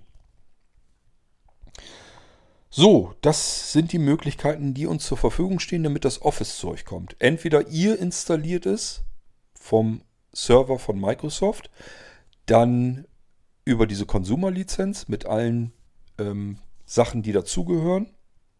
Oder aber ähm, ein Händler, in dem Fall ich, für euch, wenn ich euren Computer einrichte, kann ich euch auch ein Office installieren. Das ist dann von einer Volumenlizenz. Rechtlich kein Problem. Ähm, und ihr habt den Effekt, den ihr eigentlich haben wollt. Ihr könnt den Computer einschalten, es ist ein Office drauf, ihr könnt damit arbeiten, los geht's. Ich möchte mal eben anmerken, dass das auch seit 1997, seitdem ich das mache, völlig problemlos funktionierte. Ist kein Problem gewesen. Anfangs hat man das natürlich anders gemacht, aber auch diese ESD-Lizenzen, es gab bisher ähm, im Prinzip kein Problem mit der Lizenzierung. Aber das heißt nicht, dass es kein Problem gibt, sondern nur, dass ich bisher verschont war, wurde. Es gibt nämlich sehr wohl da draußen ein riesengroßes Problem und dieses Problem hat eigentlich Microsoft zu verur äh, verursachen. Also ähm, das sind eigentlich die einzigen, die daran etwas verändern könnten. Das ist ein Problem, was mit dem im Prinzip alle Händler da draußen zu tun haben. Ich versuche euch das mal zu erklären, was es mit diesen Lizenzen auf sich hat. Normalerweise ist es so, ähm, ein, eine große Firma oder unsere Behörde in unserem Beispiel kauft bei Microsoft direkt eine riesengroße Volumenlizenz ein. Oder aber, was wesentlich wahrscheinlicher ist, dass sie es bei einem Microsoft-Partner ähm, einkaufen. Microsoft hat feste äh, Partner, mit denen sie die, quasi die ganze Lizenzversorgung und so weiter übernehmen im Prinzip Shops für die für Microsoft arbeiten und dort können Sie das günstig einkaufen. Volumenlizenzen sind recht günstig und äh, so können Sie das dann einkaufen und wieder weiter vertreiben und, und einrichten. Alles, was Sie damit tun wollen. Ähm, dieses ganze Produktschlüssel-Ding von Microsoft ist aber nicht so ganz fälschungssicher. Bedeutet, es gibt Kriminelle, die natürlich längst herausgefunden haben, wie, dieses, wie diese Schlüssel generiert werden können. Dass sie schlüssig sind, dass sie bei Microsoft erstmal als Microsoft Schlüssel, herausgegebene Schlüssel, anerkannt werden. Dafür gibt es Generatoren. Sind natürlich illegal, kriminell. Ähm ja, also das ist die erste Variante, was passieren kann, dass man auf solche Schlüssel stößt. Die sind, ich glaube, ich vermute, weil sonst wäre der Aufschrei viel größer und Microsoft wäre viel mehr genötigt, da was gegen zu tun. Ich glaube, dass diese Dinger aber relativ selten vorkommen, dass da nicht so viele äh, Lizenzschlüssel unterwegs sind. Ist nur so eine Vermutung, weil sonst würde ich fast davon ausgehen, hätte Microsoft schon längst was daran geändert. Und ähm, ja, also ich glaube nicht, dass das die wirklich, das wirkliche Problem ist für Microsoft. Und auch nicht für die Händler dementsprechend. Und auch nicht für die Endanwender. Das Problem ist ein anderes. Microsoft ähm, verkauft seine Produktschlüssel, also sein Office und sein Windows und alles, was es, was es hat, ähm, verkaufen sie für sehr stark unterschiedliche Preise. Heißt, wenn ihr hier in Deutschland zum Beispiel für euer Office-Produkt bei Microsoft 579 Euro, nur als Beispiel, ich kenne den ganz genauen Preis, kenne ich nicht, irgendwo in der Gegend sind wir zugange. Wenn ihr das also für beispielsweise rund 580 Euro bei Microsoft kauft, dann kann es gut sein, dass ihr es in Indien oder in Afrika für, keine Ahnung, gehen wir mal, sagen wir einfach mal 10 Euro oder 5 Euro einkaufen könnt. Das sind extreme Unterschiede, liegt aber einfach daran, natürlich möchte Microsoft auch in diesen Märkten dominant sein. Die wollen natürlich auch dort, dass alle, möglichst alle Menschen dort in der Gegend mit Microsoft arbeiten. Man merkte es am besten in der Zeit, wo diese Netbooks aufkamen. Das ist ja ewig her, denkt noch an Asus EPC und so weiter. Dort ging es ja los. Asus hat ja den EPC auf den Markt gebracht dieses kleine, winzige, billige Netbook. Und das hatte zuerst, gab es das nur mit Linux drauf. Da hat man zugesehen, dass man ein Linux nimmt, was so ein bisschen aussieht und sich so anfühlt wie ein Windows. Es war aber letzten Endes ein Linux. Und alle haben sich gestützt auf diese kleinen, günstigen, schönen, kleinen, praktischen Computer. Diese kleinen Netbooks. Die fand man damals schon enorm praktisch. Konnte man überall mit hinnehmen, passte in jedes Gepäck und man konnte wunderbar mitarbeiten. Und die Dinger wurden gekauft wie blöde und Microsoft hat das natürlich mitbekommen, dass da jetzt plötzlich alle sich solch einen Linux-Rechner kaufen. Und dann ist ihnen natürlich sofort die Flatter gegangen. Sie hatten eigentlich, ähm, das war zu der Zeit, wo sie gerade mit Windows 7 loslegen wollten, wo sie gesagt haben, Windows XP läuft aus. Das war so ungefähr die Zeit. Und dann hatten sie ein Riesenproblem, nämlich diese Netbooks funktionierten mit Windows 7 nicht zusammen. Dafür reichten sie von der Rechenleistung, von der Ausstattung her nicht. Da waren ganz viele damals noch, die zum Beispiel nur 512 Megabyte RAM hatten und nur 4 äh, Gigabyte äh, Plattenspeicher. Das hat beispielsweise für Windows XP völlig gereicht. Für Windows 7 aber hat es nicht gereicht. Konnte Microsoft so nicht rausgeben. Jetzt hatten sie, waren sie also richtig in der Zwickmühle. Sie sehen im Prinzip, wie ein ganzer Markt sich verändert, sich wandelt. Um Himmels Willen, wenn jetzt die Leute alle diese EPCs aufkaufen mit dem Linux drauf, dann sehen die ja, dass man damit auch arbeiten kann. Wenn die sich jetzt an Linux gewöhnen und sich sagen, ja, funktioniert alles, ich kann hier genauso eigentlich mitarbeiten, dann brauche ich eigentlich doch überhaupt keinen Windows-Rechner mehr. Dann kann doch mein nächstes großes Notebook oder der PC für zu Hause, der Desktop, der könnte doch dann auch mit Linux und den kostenlosen Office-Programmen funktionieren. Was soll ich mich denn da jetzt noch mit den teuren äh, Programmen von Microsoft abkämpfen? Genau das hat Microsoft da gesehen in der Zeit. Was haben sie gemacht? Sie haben die Unterstützung von XP sofort drastisch verlängert, noch ein paar Jahre dem XP gegeben und haben das XP selbst noch wieder verkauft in diesen Low-Level PC, äh, nee, Low, Low Cost LP, LC, nee, LC, PC, Low Cost PC. Also Niedrigkostencomputer, Billigcomputer, das waren ja diese Dinger eigentlich. Dafür haben sie extra dieses, diese XP-Dinger dann noch fertig gemacht. XP lief da ja drauf, konnten sie also auch diesen Markt mitnehmen. Und das XP haben sie damals im Prinzip fast verschenkt. Da haben sie nicht viel Geld für gebracht. Teilweise wurde es tatsächlich sogar verschenkt. Haben die gesagt, mach mal bitte unsere Bing-Suchmaschine da drauf und sieh zu, dass unser Browser da drauf kommt ähm, und ähm, dann ist alles in Ordnung. Dann kannst du es auch so haben. damit die Leute bloß nicht anfangen, auf Linux umzusteigen. Da hat Microsoft ganz viel Geld für ausgegeben und reingesteckt. Und im Prinzip eine 180 Grad Kehrtwende gemacht. Gedacht war ja, die Leute sollen jetzt alle Windows 7 benutzen und kaufen. Und äh, siehe da, jetzt wollen alle diese Billigrechner haben, da läuft unser Windows 7 nicht. Jetzt müssen wir erstmal zusehen, dass wir das XP dann doch nochmal wieder weiterverkaufen. Das war äh, ziemlich auffällig damals, was Microsoft gemacht hat. Ihnen ist richtig der Stift gegangen. Dass sie wirklich Angst hatten, dass ihnen der Markt abhaut. Die wollten diese Dominanz nicht verlieren. Ja, ähm, und das ist genau so, nicht nur in den Industriestaaten, sondern eben auch in den ärmeren Regionen der Erde, wo die Leute aber nicht so viel Kohle haben. Die können sich keine Software für Hunderte von Dollar leisten, sondern das ist wesentlich weniger Geld. Und Microsoft sagt sich, na gut, wir verdienen ja ganz gut in den Industrie, in den reichen Industrienationen und wir wollen aber nicht, dass in den ärmeren äh, Regionen, dass dort andere Betriebssysteme die Oberhand gewinnen, weil dann hat man wieder das Problem, könnte ja sein, dass sich das flächendeckend ausbreitet, dass also die Menschen in den ärmeren Regionen dann alle Linux benutzen und irgendwie merken, geht auch und dann merkt das eben der Nachbar, der Freund, die Familie und das breitet sich immer weiter aus und reicht dann natürlich auch irgendwann rein in die Industrienation. Und auch so würde der Markt kaputt gemacht werden.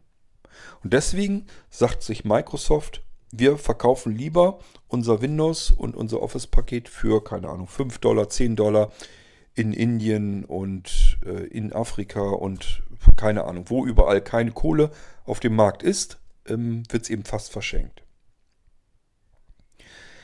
Dann passierte Folgendes. Ich habe euch eben schon von pfiffigen Lizenzhändlern erzählt, die beispielsweise Volumenlizenzen von großen Behörden und Firmen aufkaufen, damit die wieder Kohle reinkriegen und die Dinger dann einzeln wieder verkaufen und was sie dann auch dürfen.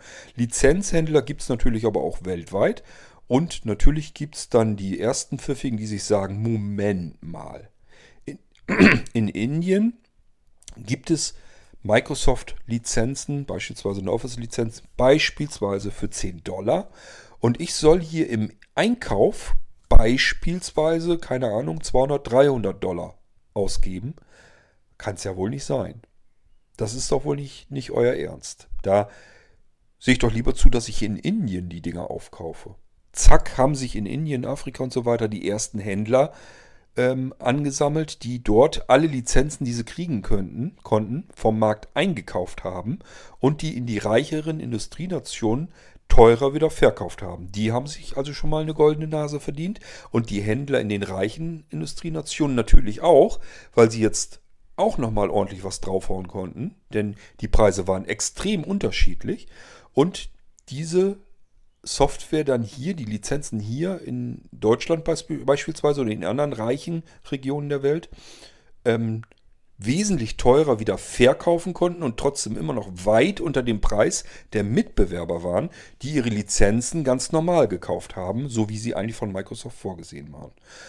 Microsoft blieb nichts anderes übrig, als das Ganze zu stoppen und zu sagen, Moment mal Leute, so geht's nicht. Die Lizenzen, die für diese Drittländer äh, gedacht sind, oder sagen wir einfach wirklich für die ärmeren Regionen der Erdkugel, die sind dort für die Benutzung gedacht. Die haben in den Industrieländern, in den reichen Industrieländern nichts zu suchen. Die sind dort nicht legal. Wenn ihr eine solche Billiglizenz nutzt, um euer Windows oder euer Office in beispielsweise Deutschland zu aktivieren, dann könnt ihr das zwar, wir können es erstmal nicht unterscheiden, kann ja genauso gut sein, dass ein Inder mit seinem Computer hier ankommt und sein Office hier in Deutschland, weil er hier gerade Urlaub macht, Ferien macht oder studiert oder weiß der Geier was, hier installiert. Also das kann man nicht so einfach sagen, äh, wenn jetzt hier so eine billige Lizenz aktiviert ist, heißt das nicht immer, dass das illegal ist. Muss ja so nicht sein. Kann wie gesagt sein, dass es irgendwo von außerhalb jemand ist, der das dann hier installiert. Oder vielleicht möchte, keine Ahnung, in Indien jemand gerne einen VPN-Tunnel nach Deutschland haben, warum auch immer, weil er vielleicht dann sicherer mit äh, deutschen Firmen kommunizieren kann. Kann es auch geben. Und wenn der jetzt zum Beispiel direkt per VPN durchs Internet hindurch mit einem deutschen Server verbunden ist, dann ist alles, was er tut, im Prinzip ähm, protokolliert bis zu diesem deutschen Server. Das heißt, für Microsoft und so weiter, wenn die sich Protokolle angucken, sieht das so aus, als wenn die Lizenz in Deutschland äh, aktiviert wurde. Obwohl der Mann vielleicht tatsächlich in Indien sitzt und dort ähm, gerade sein Microsoft Office installiert. Also es ist nicht so einfach. Man kann nicht einfach sagen, ähm, das ist eine Lizenz, die ist für den indischen Markt und die wird in Deutschland aktiviert. Das darfst du nicht, also aktivieren wir das Ding nicht. Erstens wäre wahrscheinlich die Prüfung viel zu aufwendig. Könnte sein, ich kann es euch nicht sagen. Zweitens, es heißt nicht unbedingt, wenn jemand das Ding in Deutschland aktiviert, dass das jetzt illegal wäre. Wenn der nach seinem Studienvorgang Fortgang, ähm, wieder zurück nach Indien reist und um, um, dann dort zu arbeiten, ist das alles vollkommen legitim. Ist sein Rechner, seine in Indien gekaufte Lizenz. Er hat es halt nur in Deutschland dann installiert und wieder aktiviert. Vielleicht ging sein Computer nicht und er hat es einfach hier nochmal eben aktiviert. Also ganz so simpel und einfach ist es nicht, dass man sagt, ist eine indische Lizenz, wurde in, wird versucht gerade in Deutschland zu aktivieren, machen wir nicht, geht nicht. Äh, so funktioniert es nicht. Das führt dazu, dass Microsoft erstmal alles, was nicht eindeutig illegal ist, ähm, alles aktiviert. Das heißt, es gibt natürlich völlig gefälschte Lizenzen, wo Microsoft sagt, das ist nicht von uns. Dann aktivieren sie das Ding gar nicht erst. Oder aber sie haben eine Volumenlizenz, das Volumen ist voll, ist eine Volumenlizenz beispielsweise mit 500 Aktivierungen gekauft worden, diese 500 Aktivierungen sind voll, dann gibt es auch eben keine weitere Aktivierung, weil es aufgebraucht. Das, was gekauft und bezahlt wurde, ist aufgebraucht. Auch das ist jetzt nichts Illegales oder so, ist eigentlich ganz normal.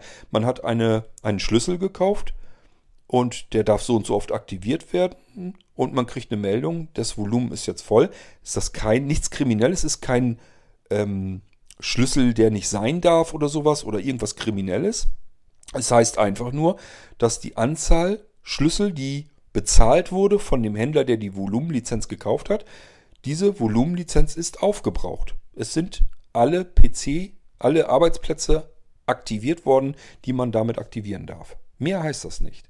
Solltet ihr das also mal bekommen, dass ihr sagt, ähm, ich kaufe jetzt mal bewusst irgendwo eine Volumenlizenz, weil ich das gerne benutzen möchte, weil das für mich vielleicht einfacher ist zu ähm, installieren und zu aktivieren, weil ich da vielleicht für meine Familie gleich überall das neue Office draufpacken will. Es gibt also Möglichkeiten, wo ihr sagt, für mich wäre jetzt so eine Volumenlizenz eigentlich auch interessanter und praktischer. Brauche ich nicht alles mit diesem dämlichen Microsoft-Konto rumzufrickeln. So, dann ist das kein Problem. Wenn ihr euch aber jetzt diese Volumenlizenz weglegt und andere haben jetzt die, die anderen ähm, Arbeitsplätze darin zum Beispiel gekauft. Und jetzt sind da welche zwischen, die sagen, ach, wenn ich das jetzt öfter aktivieren kann, als ich bezahlt habe, umso besser. Dann aktiviere ich das doch noch ein paar Mal. Dann steht ihr, wenn ihr eure Volumenlizenz liegen lasst, weil ihr sagt, brauche ich für spätere Zwecke, dann steht ihr ganz hinten an und dann ist die Volumenlizenz voll und eure lässt sich nicht mehr aktivieren. Da ist nichts Kriminelles oder Illegales passiert, sondern einfach nur, irgendeiner hat das Ding eben für euch auf seinem Rechner mit aktiviert. Das ist natürlich nicht schön, ist wahrscheinlich auch nicht legal, gehe ich jetzt mal davon aus, aber das ist natürlich eine Person, die kennt ihr nicht, da könnt ihr gar nichts gegen tun. Das Einzige, was ihr tun könnt, zu dem Händler hingehen, von dem ihr diese Volumenlizenz gekauft habt und sagen, ich ähm, habe hier die Volumenlizenz ja von dir gekauft, die kann ich gar nicht mehr aktivieren. Da kriege ich angezeigt, das Volumen wäre aufgebraucht.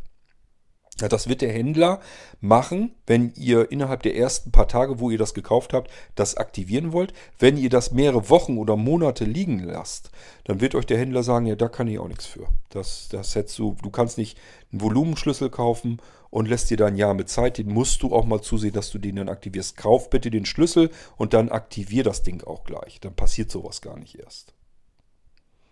Wichtig für euch also zu wissen, wenn ihr einen Volumenschlüssel irgendwo erhaltet, kauft, dann bitte auch gleich aufbrauchen. Eure Rechner installieren, aktivieren, fertig. Nicht irgendwo hinlegen. Ähm, den letzten beißen die Hunde, müsst ihr immer bedenken bei Volumenschlüssel. Für Händler ist das überhaupt kein Problem, weil Händler äh, Volumenschlüssel immer so viel einkaufen, wie sie in den nächsten 1, 2, 3 Wochen benötigen und dann richten Sie die Rechner ein und aktivieren so oft die Rechner, wie Sie eben Volumen, äh, dieses Volumen eingekauft haben, die Schlüssel und alles ist gut. Und dann wird eben eine neue äh, Lizenz eingekauft mit entsprechenden Aktivierungen. Da passiert das nicht, weil ein Händler logischerweise den Schlüssel nicht ein Jahr lang irgendwo in der Schublade liegen lässt. So, aber wenn ihr sowas machen solltet privat, ist das für euch wichtig zu wissen. Die Konsumerlizenz könnt ihr normalerweise weglegen. Empfehlen würde ich es auch nicht, weil immer was passieren kann. Ähm, beispielsweise, es sind ja alles elektronisch verschickte Sachen, also irgendwie einfach nur per E-Mail. E-Mails sind unsicher, die laufen durch verschiedene Server. Muss nur einer mal einen Server dazwischen geschaltet haben, wo der Ausschau hält, sind hier irgendwo diese Fünfer, also 5x5er Blöcke mit ähm, Keys. Die sammeln mir mal schön ein. Wenn hier eine E-Mail über unseren Server drüber läuft, dann guck mal bitte in den Inhalt rein und wenn da äh, ein Schlüssel drin ist, dann speichere mir den mal mit ab. Den kann ich bestimmt gut gebrauchen. Muss nur einer so einen Server dazwischen haben. Sind nicht alles nur Firmen seriöse, die ihre Server im Internet haben. Da sind auch Privatpersonen, die was ganz anderes im Schilde führen. Oder auch ähm, ähm, Rechner, Server im Internet, die mit entsprechend Schadcode ähm, behaftet sind. Also wo einfach ähm, Schädlinge drauf sind, Viren drauf sind. Es kann sein, dass der Schädling extra dazu da ist, um irgendwelche Schlüssel auszuspionieren, die er dann seinem Härchen schickt. Deswegen auch diese Konsumerlizenzen nicht länger liegen lassen, als unbedingt nötig ist. Möglichst kaufen, wenn ihr es braucht, zusehen, dass ihr es installiert und aktiviert, dann passiert nichts. Je länger ihr das liegen lasst, desto ähm, weiter kommt ihr zu der Chance, dass der Schlüssel euch sagt, ich wurde schon mal aktiviert. Und dann nützt es euch nichts mehr. Nach einem Jahr braucht dann den Händler auch nicht mehr zu fragen. Dann sagt er, warum hast du das Ding nicht längst mal äh, installiert und aktiviert?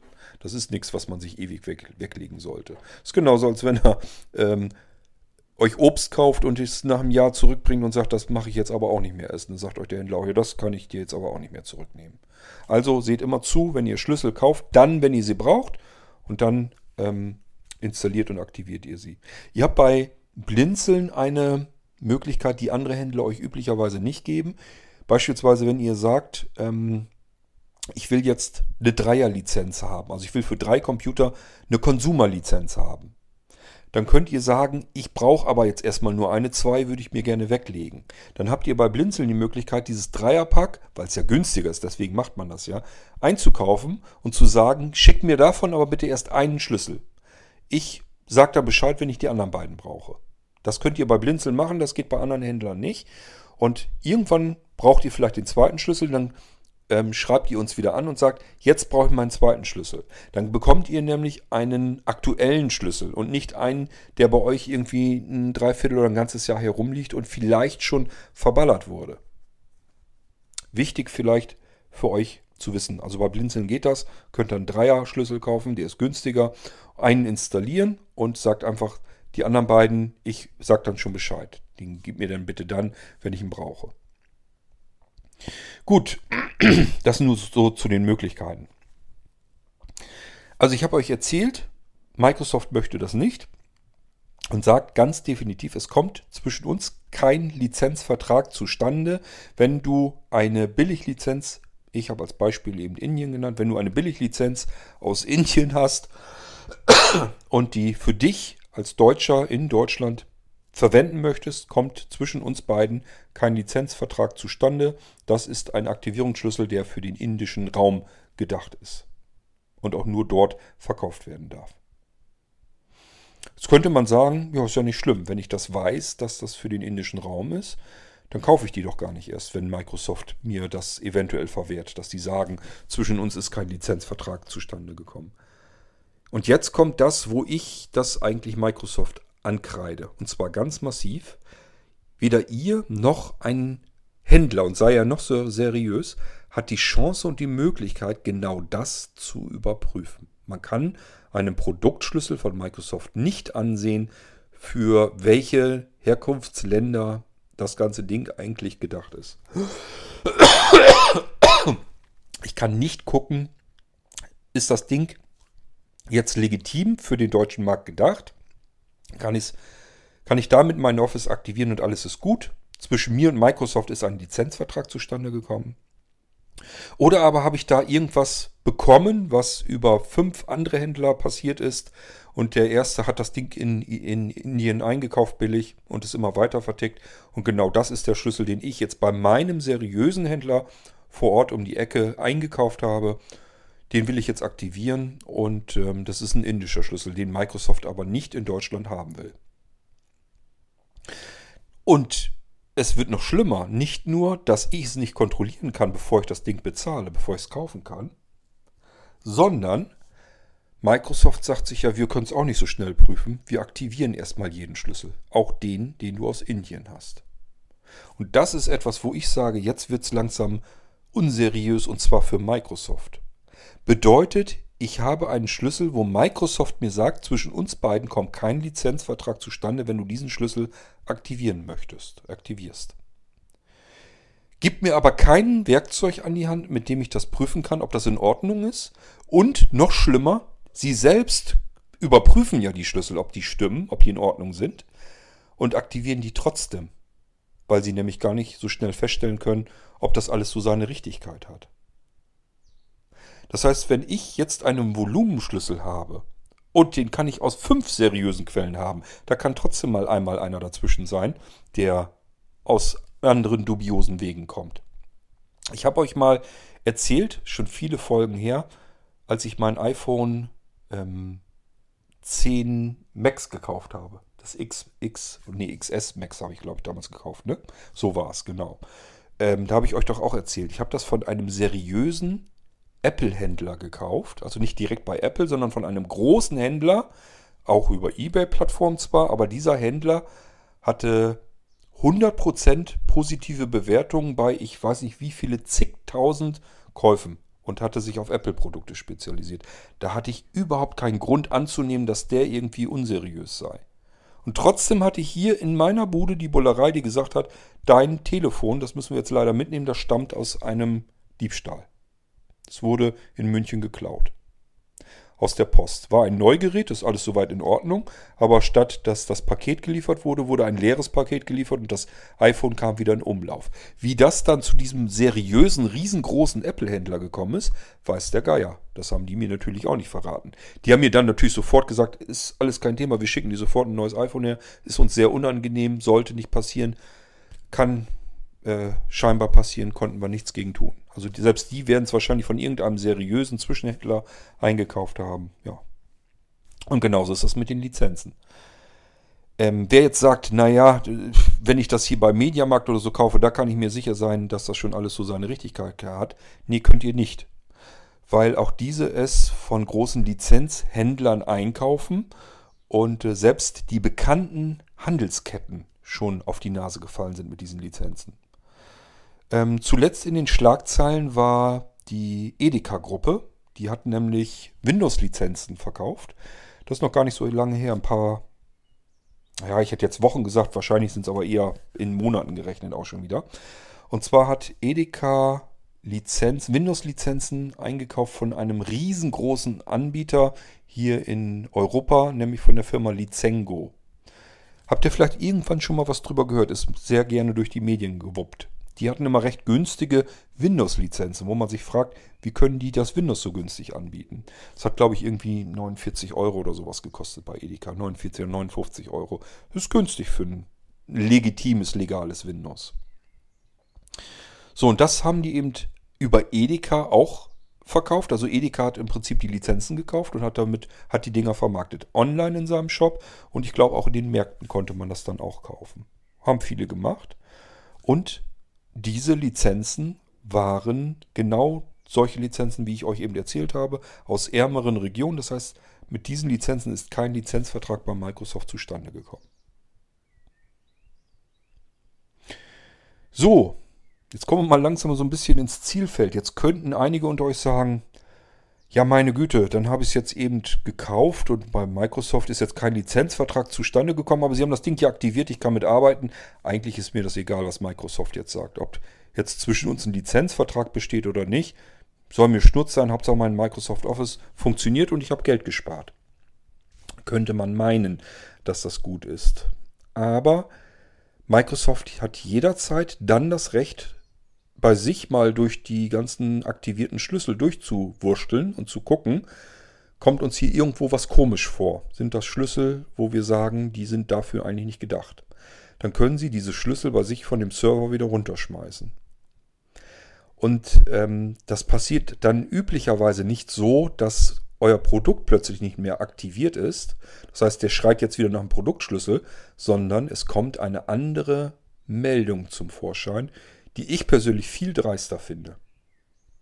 Und genau das ist ähm, bei einigen, es waren weniger, aber trotzdem, wenn man das in der Mailingliste dann hat, dann klingt das erstmal so, als wenn das jetzt ganz viele hätten. So ist es nun nicht. Es waren ein paar wenige, aber natürlich habe ich mich dann da auch drum gekümmert, die exakt diese Meldung hatten.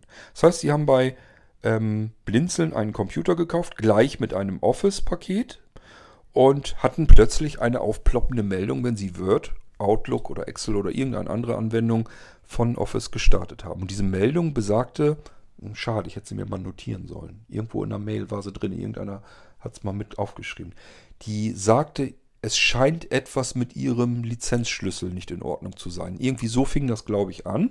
Und darunter stand erstmal der Grund, warum das jetzt nicht gut ist, weil es könnte sein, dass das bei gefälschten Softwareprodukten, dass dort äh, Bedrohungen passieren könnten, Schädlinge eindringen könnten, weil diese Software eben gefälscht ist, nicht original wäre. Das stand so als zweiter Absatz da drin und als letzter war eine dicke Schaltfläche drin, jetzt bei Microsoft das Original kaufen. Das macht schon mal ein bisschen Angst. Man hat jetzt Schiss und sagt sich, was ist denn hier los? Jetzt habe ich hier gefälschte Software installiert bekommen und mein Rechner ist bedroht. Da könnten jetzt Schädlinge reinkommen. Das ist eigentlich schon fast ein bisschen unseriös, was Microsoft da tut. Denn nicht die Software hat sich geändert. Das ist immer noch die normale Installationsdatei ähm, äh, und der Installationsdatenträger original von Microsoft. Die Software, die man installiert hat, ist immer noch original Microsoft. Und man kriegt auch noch alle Updates. Und wenn man guckt, das Office-Paket ist sogar noch aktiviert. Das steht da. Produktinformationen, Produkt aktiviert. Es scheint alles in Ordnung zu sein, aber Microsoft blendet einem beim Starten diese bedrohliche, beängstliche Meldung ein und gleich mit der schönen Schaltfläche kauft das Ding bei uns im Original, dann ist hier alles wieder super und gut und in Ordnung. Wo man sich eigentlich, wenn man drüber nachdenkt, schon das erste Mal eigentlich sagen müsste, das ist eigentlich unseriös, was Microsoft da sagt. In dem Absatz darüber sagen sie einem, du hast gefälschte Software und dein Rechner, dein System könnte dadurch jetzt bedroht sein. Kauf dir das Original, den Lizenzschlüssel gibt den ein und dann ist alles wieder in Ordnung und gut. Wie kann man durch die Eingabe nur des Lizenzschlüssels deswegen die Bedrohung abschalten? Das geht gar nicht. Also was sie einem da suggerieren, ist eigentlich schon mal wirklich unseriös. Das wäre nur dann seriös, wenn man sagen würde, jetzt deinstalliere hier alles, sauber weg, dann ähm, guck alles mit dem Microsoft Defender nochmal durch, ob da nirgendwo schon irgendwelche Schädlinge drin sind und dann installiere es dir neu, jetzt von den Microsoft-Servern, und dann aktivierst du es mit deinem Originalschlüssel bei Microsoft. Das ist aber nicht der Fall. Die wollen dann nur im Store einen Schlüssel verkaufen. Für dann diese besagten weit über 500 Euro. Und das ist das, was Microsoft sagt. Die sagen einem, du hast gefälschte Software, was so nicht stimmt. Was man hat, ist ein gefälschter Lizenzschlüssel. Mehr ist es nicht. Ist nur ein äh, ein Schlüssel bestehend aus 5 mal 5 Zeichen. Mit Bindestrichen dazwischen. Das ist das, was falsch ist offensichtlich. Oder noch nicht mal unbedingt gefälscht, das glaube ich nämlich gar nicht mal, sondern es wird einer von diesen wunderschönen Schlüsseln sein, die irgendwo in ärmeren Regionen der Welt aufgekauft wurden, die es hier nach Deutschland äh, verschlagen hat. Ich habe die Dinger hier von einem deutschen Distributor natürlich eingekauft wo der sie her hat, keine Ahnung. Wahrscheinlich auch von irgendeinem deutschen Distributor. Der wiederum hat sie dann vielleicht irgendwie von einem ausländischen Distributor. Und der wiederum hat sie dann in Indien massenhaft äh, zusammengekauft günstig. Und jeder hat sein Schärflein dran verdient. Super Sache.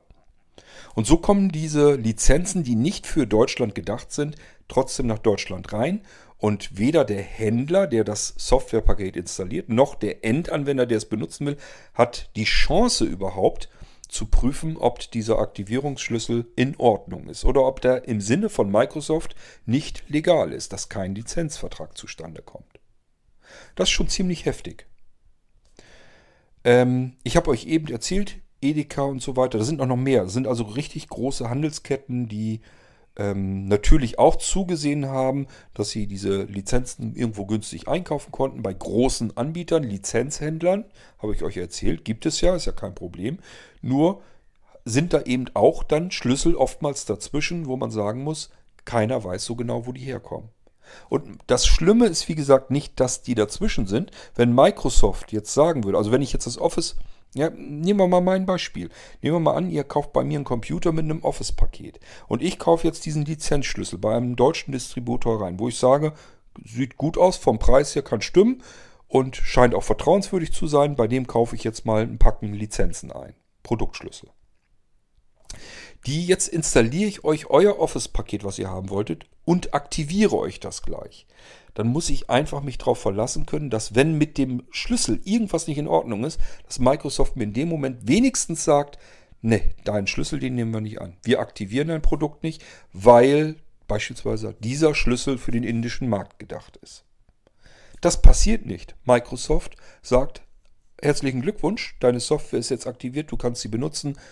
Wir bedanken, bedanken uns für, den, äh, für deinen Kauf bei Microsoft, für den Lizenzschlüssel.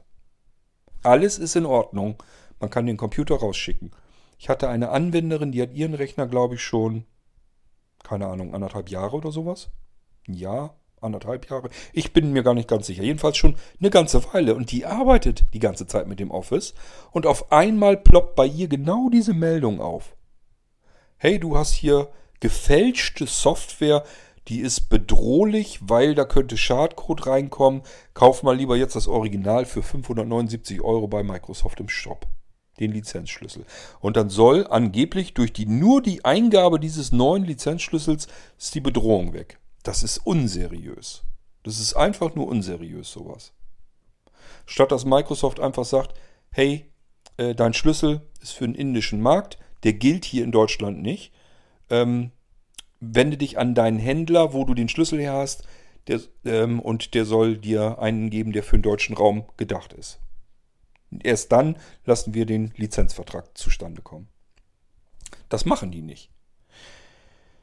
Ähm, ich hatte also jetzt ein paar wenige Anwender, die genau diese Meldung hatten. Witzigerweise auch, die Meldung kam, glaube ich, relativ zeitnah bei diesen Rechnern. Ich vermute mal einfach, dass Microsoft mal wieder durch seine ganzen Lizenzen durchgegangen ist, durch seine Schlüssel und geguckt hat, wo sieht das denn nicht ganz koscher aus? Und die schmeißen wir jetzt raus, beziehungsweise schmeißen sie ja gar nicht raus, sondern sagen, okay, jetzt ähm, Update rüberschieben mit ähm, an, in das Office-Paket und diese Meldungen dann anzeigen, wenn der Schlüssel nicht in Ordnung ist. Wir schubsen da irgendeinen Bit um und dann ploppt diese Meldung auf. Für einen unbedarften Anwender sieht diese Meldung natürlich bedrohlich aus. Es wird einem gesagt oder suggeriert, du hast gefälschte Software installiert und hast dir damit ein, ein Loch, ein Sicherheitsloch in deinen Rechner hereingeholt, wo jetzt Schadcode drüber hereinkommen kann. Kauf einen neuen Schlüssel bei Microsoft, dann ist alles wieder gut. Das halte ich wirklich für unseriös. Ich kenne sowas eigentlich nur von äh, Trojanern, Malware, ähm, ähm, diese Verschlüsselungssoftware und so weiter. Also äh, von Programmen, die einfach sagen, wir haben jetzt deinen Rechner hier unter Kontrolle, unter Gewalt gebracht. Du kannst da jetzt nichts mehr mit anfangen. Aber in dem Moment, wo du Geld an uns schickst, wirst du feststellen, dein Rechner ist wieder alles problemlos und in Ordnung. Dann kannst du wieder damit arbeiten. Das ist genau die gleiche Meldung. Bloß, dass sie jetzt von Microsoft kommt. Ich war so skeptisch, dass ich erst noch nicht mal glauben konnte, dass die Meldung wirklich von Microsoft kommt.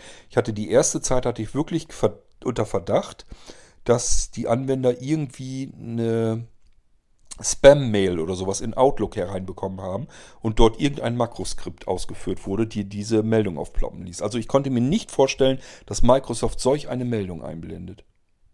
Hätte ich nie für möglich gehalten, sowas. Ähm, ich sage ja, die Meldung, dass da eine Meldung kommt, dass die mit dem Schlüssel nicht einverstanden ist, ist eine Sache. Aber in der Form, wie sie, die, wie sie das Ding formuliert haben, finde ich es persönlich sehr fragwürdig und sehr unseriös. Echt irre. Ähm, jetzt hatte ich aber ja diese Anwender mit dieser Meldung. Und die haben sich natürlich dann fleißig in der Start-Mailing-Liste ausgetauscht. Und das ist auch etwas, werdet ihr bei keinem Händler haben. Auch anderen Händlern ist das natürlich schon passiert. Ich habe ja im Internet recherchiert, so ist es ja nicht. Das passiert auch anderen Händlern. Nur da kriegen es die Anwender, die Kunden natürlich nicht mit, weil diese Händler keine Mailingliste für ihre Kunden anbieten, wo die sich alle untereinander schön austauschen können. Auch hier, mir ist das egal. Ihr könnt euch da gerne austauschen. Ihr könnt sagen, alles, was der Cord macht, ist der letzte Murks. Kauft da bloß keinen PC. Haut das in die Start-Mailingliste rein. Macht nichts. Habe ich weniger Arbeit. Habe ich mehr von meinem Leben. Alles einwandfrei. Ich verdiene ja nicht persönlich Geld mit den Rechnern, die ich euch einrichte, sondern das Geld ist auf dem Blinzeln-Konto. Blinzeln hat da was von, nicht ich. Deswegen, ich habe bloß Arbeit damit. Wenn keine Rechner verkauft werden, habe ich mehr Freizeit. Habe ich mir schon immer gewünscht. Also, kein Problem. Könnt mich gerne zerreißen, in der Luft zerreißen, mich schlecht machen, was euch einfällt, ist mir egal. Davon mal nur eben abgesehen, warum wir das überhaupt so machen mit der Stert-Mailing-Liste und warum ich diesen Podcast aufzeichne, ohne dass ich jetzt irgendwelche Angst habe, dass jetzt die Leute keine Rechner mehr bei Blinzeln bestellen. Wenn's keine, wenn keiner mehr Blinzeln Rechner bestellt, alles in Ordnung. Bin ich deswegen nicht traurig. Ist überhaupt kein Problem. Habe ich mehr Zeit zum Podcasten. Kein Thema. So, machen wir mal weiter. Nichtsdestotrotz, wenn was ist bei uns, ist für mich natürlich komplett klar, dass ich mich darum kümmere, und äh, das auch in Ordnung bringen will. Ich kann da jetzt auch nichts für. Ich habe den Lizenzschlüssel genauso eingekauft, wie meine Anwender diesen Lizenzschlüssel gekauft haben, beziehungsweise das Office-Paket gekauft haben. Ähm, damit hat das jetzt nichts zu tun, dass ich jetzt sage, oh scheiße, jetzt das geht mich jetzt nichts an oder so. Auch gerade dann, wenn es vielleicht Rechner sind, die schon anderthalb Jahre vielleicht im Einsatz sind. Wenn das ein Schlüssel ist, der nicht in Ordnung war, dann muss ich den ersetzen. Also insbesondere dann, wenn das Office-Paket mitgekauft wurde. Wenn, das haben wir ja auch schon mal gemacht in der Aktion, dass ich Rechner angeboten habe, wo das Office geschenkt dazu war. Ähm, und das waren beispielsweise diese Smart Player. Da sage ich ehrlich gesagt lieber schon fast, weißt du was, äh, ich kann es nicht ändern. Wenn ich da jetzt noch ein Office-Paket nochmal kaufe und äh, dir das nochmal schenke. Ich habe dir das erste Paket schon geschenkt. Das zweite Paket soll ich jetzt auch nochmal schenken. Die Arbeit habe ich geschenkt. Du hast den Rechner, weil es Aktionsware gewesen, haben wir zu Halloween gehabt, habe ich dir nahe des Einkaufspreises äh, überlassen. Wenn man die ganze Arbeit, die da drin steckt, ich habe da zwei Monate an diesen scheiß Smart Playern gearbeitet. Wenn man die ganze Arbeit, die da drin steckt, mal mitrechnen würde, ist das totaler Firlefanz, was ich mache. Da würde ich dann eher sagen, weißt du was, schick mir das Ding zurück. Du hast recht, ich habe dir ein Office versprochen, ähm, kann ich nicht halten den Lizenzschlüssel, den ich bekommen habe, ähm, den hat Microsoft jetzt nicht mehr zugelassen, haben sie rausgeschmissen. Schickt das Ding zurück. Weil normalerweise sind die Smart Player gar nicht mit Office. Wenn man jetzt einen Smart Player kauft, dann ist das ohne Office-Paket. Diejenigen, die ein Office-Paket gekauft haben, die haben sofort einen Anspruch. Da denke ich gar nicht drüber nach. Aber bei den anderen würde ich fast sagen, schickt mir den Rechner zurück, wenn dir das Office-Paket wichtig war. Weil das gehört normalerweise sowieso nicht dazu. Das hast du von mir eh schon geschenkt bekommen. Und es kann ja nicht sein, dass ich jemandem etwas schenke und der sagt jetzt, ja, dein Geschenk, das funktioniert ja gar nicht so, wie ich mir es gedacht habe. Jetzt will ich das nochmal von dir geschenkt haben. Das sehe ich dann auch nicht ein, dann schick lieber zurück. Kriegst das Geld natürlich komplett zurück, ist ja auch nicht schlimm. Das ist Lösungsweg 1. Und der andere Lösungsweg, insbesondere dann natürlich, wenn einer einen individuell eingerichteten Rechner hat, einen Nanocomputer oder aber das Office-Paket gekauft hat, dann ist es eine ganz andere Geschichte. Selbstverständlich kümmere ich mich darum, wie ihr da ähm, einen Schlüssel bekommt im Austausch, der vollkommen in Ordnung dann ist, mit dem ihr das wieder aktivieren könnt. Jetzt ging es mir nicht darum, ähm, Zeit zu schinden und ähm, zu sagen, ja, ich muss mich erstmal drum kümmern, sondern ich wollte mich wirklich drum kümmern, denn mir war eigentlich schon fast klar, richtig sauber wird es wahrscheinlich erst, wenn man das Office-Paket dann komplett deinstalliert dann müsste man eigentlich noch gucken, ob die Schlüssel mit entfernt wurden. Kann man mit dieser ospp.vbs, von der ich eben äh, äh, geschwatzt habe, damit kann man schauen, sind die Schlüssel eigentlich wirklich mit in, weginstalliert worden. Das passiert nämlich oftmals bei der Deinstallation nicht. Da bleiben die Schlüssel im System hängen. Die muss man manuell mit diesem VBS-Skript nämlich dann rauslöschen. Wissen natürlich auch viele nicht. Wozu auch? Was hat man mit irgendwelchen Deinstallationen und Installationen zu tun? Das ist alles nicht so ganz einfach. Deswegen hatte ich schon ein bisschen Schiss, dass ich jetzt meine Anwender, die teilweise eigentlich nur einen Rechner haben wollten, die sie einfach einschalten können mit einem Office drauf, dass sie einfach benutzen können. Und jetzt muss ich denen sagen, ja, jetzt deinstallier das bitte alles mal. Dann guck mal bitte nach, ob der Schlüssel noch drin ist mit diesem VBS-Ding. Und wenn da noch einer ist, dann lösch den bitte mal raus. Und dann erstell dir bitte bei Microsoft ein eigenes Benutzerkonto. Du bekommst von mir einen neuen Schlüssel für den Consumer-Bereich. Und dann kannst du mit deinem Microsoft-Konto das neue Office direkt von Microsoft vom Server wieder installieren wäre gegangen, bin ich mir ganz sicher. Ist ein ganz anderes, sauber, frisches, wieder installiertes ähm, Office-Paket, gar kein Thema. Und dass die Schlüssel schon wieder scheiße sind, kann man ja, sollte man jedenfalls nicht von ausgehen. Ähm, aber das wäre ein riesen Arbeitsaufwand gewesen. Und da sind Anwender dazwischen, ähm, da weiß ich nicht, ob die das so gut hinbekommen hätten. Deswegen habe ich erstmal nur die ganze Zeit gedacht, scheiße, wie kann ich denn jetzt an einen Rechner herankommen, der dieses Problem hat? Also die Rechner, die ich hier habe, da ist das Problem nicht entstanden. Wie so oft, wenn man, es wäre natürlich jetzt eigentlich besser gewesen, ich habe einen Computer hier mit genau dieser Meldung drauf, damit ich mir das mal selber anschauen kann. Erstens, ist das wirklich eine Meldung von dem Office, also von Microsoft? Zweitens, ähm, was passiert da eigentlich genau?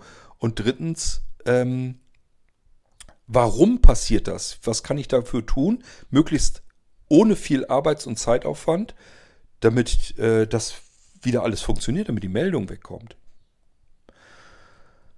So, jetzt ist ähm, bei den Smart Playern zum Glück eins schiefgegangen, nämlich ähm, jemand hatte einen 464er Smart Player gekauft, also 4 GB Arbeitsspeicher, 64 GB Flash-Speicher für das Systemlaufwerk, hatte aber bekommen einen 232er, also mit 2 GB Arbeitsspeicher und 32 GB Speicher.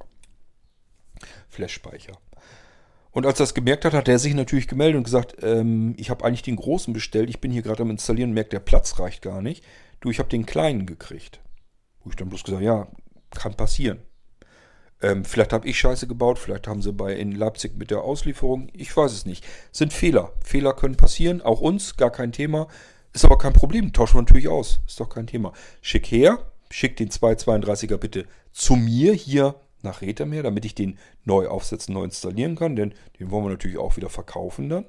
Und den den anderen, den 464er, der kommt im gleichen Zuge von Leipzig aus, wird er neu verschickt und den kriegst du dann. So. Das hatte zur Folge also, dass ich einen 232er Smart Player mit einem Office-Paket hier habe, wo die Chance gut stand, der müsste nämlich genau den gleichen Volumenschlüssel haben, wo ich gedacht habe, wenn ich Glück habe, hat der genau diesen Effekt, den mir gerade da einige in der Startmailing-Liste beschrieben haben.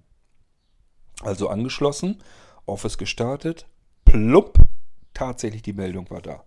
Jetzt war ich schon mal ein Stückchen glücklicher, denn ähm, ich hatte erst versucht, mich an diejenigen zu wenden, die Anwender, die das haben, technisch schon ein bisschen fitter sind. Da hatte ich einfach gehofft, ob die mir eventuell mehr Informationen geben können, ob das wirklich von Microsoft ein Fenster ist und ähm, dass ich da irgendwie Ansatzmöglichkeiten gehabt habe. Ich wollte jetzt auch nicht, dass die Leute plötzlich ihre Rechner hier alle wieder herschicken müssen. Die wollen da ja auch mitarbeiten. Bloß ich brauche einen Rechner, um zu sehen, was ist da eigentlich, was passiert da und warum passiert das. So, dieser 232er Smart Player hatte zum Glück diese Meldung und dann konnte ich feststellen, okay, die scheint wirklich von Microsoft, von dem Office zu kommen. Ähm, was ich da jetzt kaufen soll, ist aber nur ein Lizenzschlüssel. Und dann habe ich gedacht, habe ich denn jetzt vielleicht die Schaltfläche, die ist nämlich nicht standardmäßig immer da, dass ich das, dass ich den Produktschlüssel ändern kann. So, dann bin ich in Word reingegangen. Das sage ich euch auch gleich, wie das geht. Word ins Menü Datei, dann auf den Menüpunkt Konto und dann gibt es da ein paar Informationen, unter anderem auch Produktinformationen. Darunter steht üblicherweise, wenn alles gut gelaufen ist, Produkt aktiviert. Das heißt, das Office-Paket ist bei Microsoft korrekt aktiviert worden. Microsoft gesagt, ja, du darfst mit diesem Office arbeiten, es ist alles in Ordnung erste Erkenntnis, die ich dann hatte, da steht immer noch Produkt aktiviert. Also ich bekomme angezeigt, Microsoft hat dieses Produkt aktiviert, ich kann damit arbeiten, zeigt mir aber gleichfalls beim Start von Word, Excel und Outlook diese wunderliche Meldung an, die man übrigens mit Alt F4 ganz normal wegschließen kann, also das Meldungsfenster. Ist also jetzt nicht so, dass das jetzt irgendwie nicht wegzukriegen wäre, einfach Alt F4, dann ist die Meldung weg, man kann ganz normal weiter mit dem Office arbeiten. Ist nur eine Bedrohung, eine Information, die man als Bedrohung auf dem Rechner vorfindet. Was Microsoft sich dabei gedacht hat, ich weiß es nicht. Offensichtlich sind sie sich aber nicht so sicher, dass sie sagen, wir schmeißen die Produktschlüssel wieder raus. Sonst wäre nämlich das Produkt nicht mehr aktiviert gewesen. Dann hätten sie hätten es nämlich deaktivieren können und das Office hätte einfach sagen können, okay, ich bin jetzt nicht mehr aktiv, bitte hol dir einen neuen Schlüssel und aktiviere mich erneut. Mit dem Schlüssel, den du mir eingegeben hast, der hat sich als ähm, nicht für diesen Markt gedacht, herausgestellt. Wir haben den wieder rausgeschmissen, kauft ihr einen, der für Deutschland gedacht ist. Wäre eine Möglichkeit gewesen. Offensichtlich ist Microsoft sich selber nicht so 100% sicher, was mit diesem Schlüssel ist, ob der jetzt wirklich legitim ist oder nicht. Also sind sie nicht so weit gegangen, das Office-Paket zu deaktivieren. Das Einzige, was sie getan haben, ist diesen einen Meldungs, ähm, das eine Meldungsfenster beim ersten Start von einer Office-Anwendung einzublenden. Das ist das Einzige, was sie sich gewagt haben, getraut haben. Und da steht auch wirklich oben drüber, es scheint etwas mit ihrem Lizenzschlüssel nicht zu stimmen. Die sind sich nicht sicher, was ist da jetzt wirklich passiert. Was ist, was ist mit diesem Schlüssel? Als wenn die gar nicht wüssten, wo sie, für welchen Markt sie diesen Schlüssel ursprünglich produziert haben. Oder aber, ob sie sich jetzt vielleicht doch nicht ganz sicher sind, ob das nicht doch der Inder ist, der zufällig mit seinem Rechner in Deutschland sitzt und den indischen Schlüssel, den er aber ganz legal in Indien gekauft hat, hier jetzt einfach nur in Deutschland aktiviert hat. Die wissen nicht ganz genau, was mit dem Schlüssel ist, ob der wirklich falsch ist oder nicht. Und deswegen haben sie ihn nicht deaktiviert. Aber ihre Vermutung kundgetan könnte sein, dass du mit gefälschter Software arbeitest. Hol dir mal lieber einen Originalschlüssel für volle Summe bei uns im Microsoft Store. Ich sage ja, ich finde das alles ein bisschen sehr unseriös. Aber gut, muss Microsoft selber wissen. Ähm, das Schöne ist, unter dem Produkt aktiviert, also der Information, dass das Produkt aktiviert ist, gibt es die Möglichkeit, entweder heißt sie dann Lizenz ändern. Das gibt es bei einigen Office-Anwendungen. Ähm, und äh, in diesem Fall, und meistens heißt es auch so, Produktkey ändern. So, ich hatte längst schon mittlerweile neuen Volumenschlüssel, weil ich hier ja weiter arbeiten muss. Und dachte mir, ist in Ordnung. Ich klicke mal eben auf Produkt, äh, äh, Produktkey ändern. Also Produktschlüssel ändern auf Deutsch äh, gesagt, aber steht wirklich Produktkey ändern. Äh, dann kommt wieder die Eingabe, dass man den Produktschlüssel ein, den neuen Produktschlüssel eingeben kann. Das habe ich gemacht. Habe meinen Volumenschlüssel, den ich hier gerade zur Installation habe, ähm, für die nächsten Rechner, die ich eben eingekauft habe. Also die nächsten Schlüssel, die ich eingekauft habe. Oder oh, ich muss mich richtig ausdrücken, die nächsten Aktivierungen, die ich eingekauft habe. So ist es richtig. Ist ja immer nur ein Schlüssel. Ähm, und davon habe ich eine Aktivierung eingegeben. Und dann ist da drunter eine Schaltfläche Produkt aktivieren. Habe ich draufgeklickt. Dann rödelt er wieder rum, guckt im Internet nach, verbindet sich mit den Microsoft-Servern und überlegt jetzt, ist das hier alles in Ordnung? Und siehe da, Produkt ist jetzt wieder aktiviert. Aber das war es vorher auch. Ich war mir also immer noch nicht ganz sicher. Jetzt habe ich dann das Office, äh, die Office-Anwendung geschlossen, Rechner neu gestartet, wieder Word geöffnet, nichts passiert, also keine Meldung. Word lässt sich ganz normal starten, funktioniert. Das habe ich ein paar Mal wiederholt, um sicher zu gehen. Ja, und alles funktionierte wieder. So, als ich dann gesagt habe, okay, das scheint der Lösungsweg zu sein, ohne dass die Leute da großartig viel Arbeit mit haben, dann habe ich eine kleine Anleitung geschrieben und habe einen neuen Schlüssel genommen und habe den Leuten den neuen Schlüssel geschickt mit einer Anleitung, dass sie eben bitte in Word gehen sollen, also Word starten, die Meldung von Microsoft ähm, schließen, beispielsweise mit Tastenkombination Alt F4 dann bei Word in das Menü Datei gehen sollen. Eventuell, ich glaube, da muss man erst noch einmal ein leeres Dokument ähm, starten.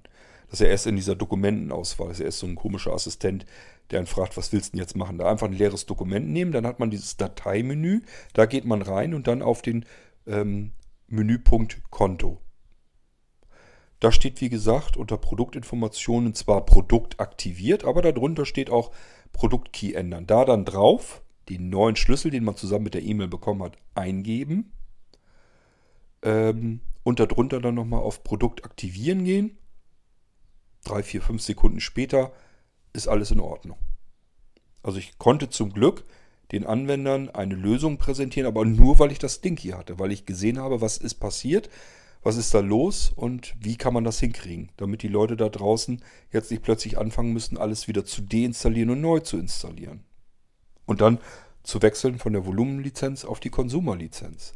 Ist ja ein riesen Zeitaufwand, ein riesen Arbeitsaufwand und nicht jeder kommt da gleich gut mit klar. Ich sage nur Stichwort Captures bei der Registrierung dieses firmaledeiten Microsoft-Kontos. Das kann nicht jeder und das will nicht jeder. Und nicht jeder hat zur Not technisch versierte Hilfe zu Hause oder zumindest sehende Hilfe oder sonst irgendwie etwas. Da sind Leute, die sagen, das kriege ich alles alleine gar nicht hin.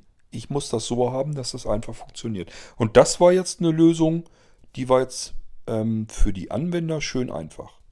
Klar, mich kostet das jetzt weitere Aktivierungsschlüssel. Das aber ja, das ist nun mal so. Das ist ein Risiko, das muss ich übernehmen. Das ist halt so. Das ist für mich selbstverständlich dann, wenn ich einen falschen Schlüssel eingegeben Ich brauche zu dem Händler natürlich nicht wieder hinzugehen. Der wird mir sagen, du, das ist ja schon so und so viele Wochen her. Ähm, ja, Pech gehabt.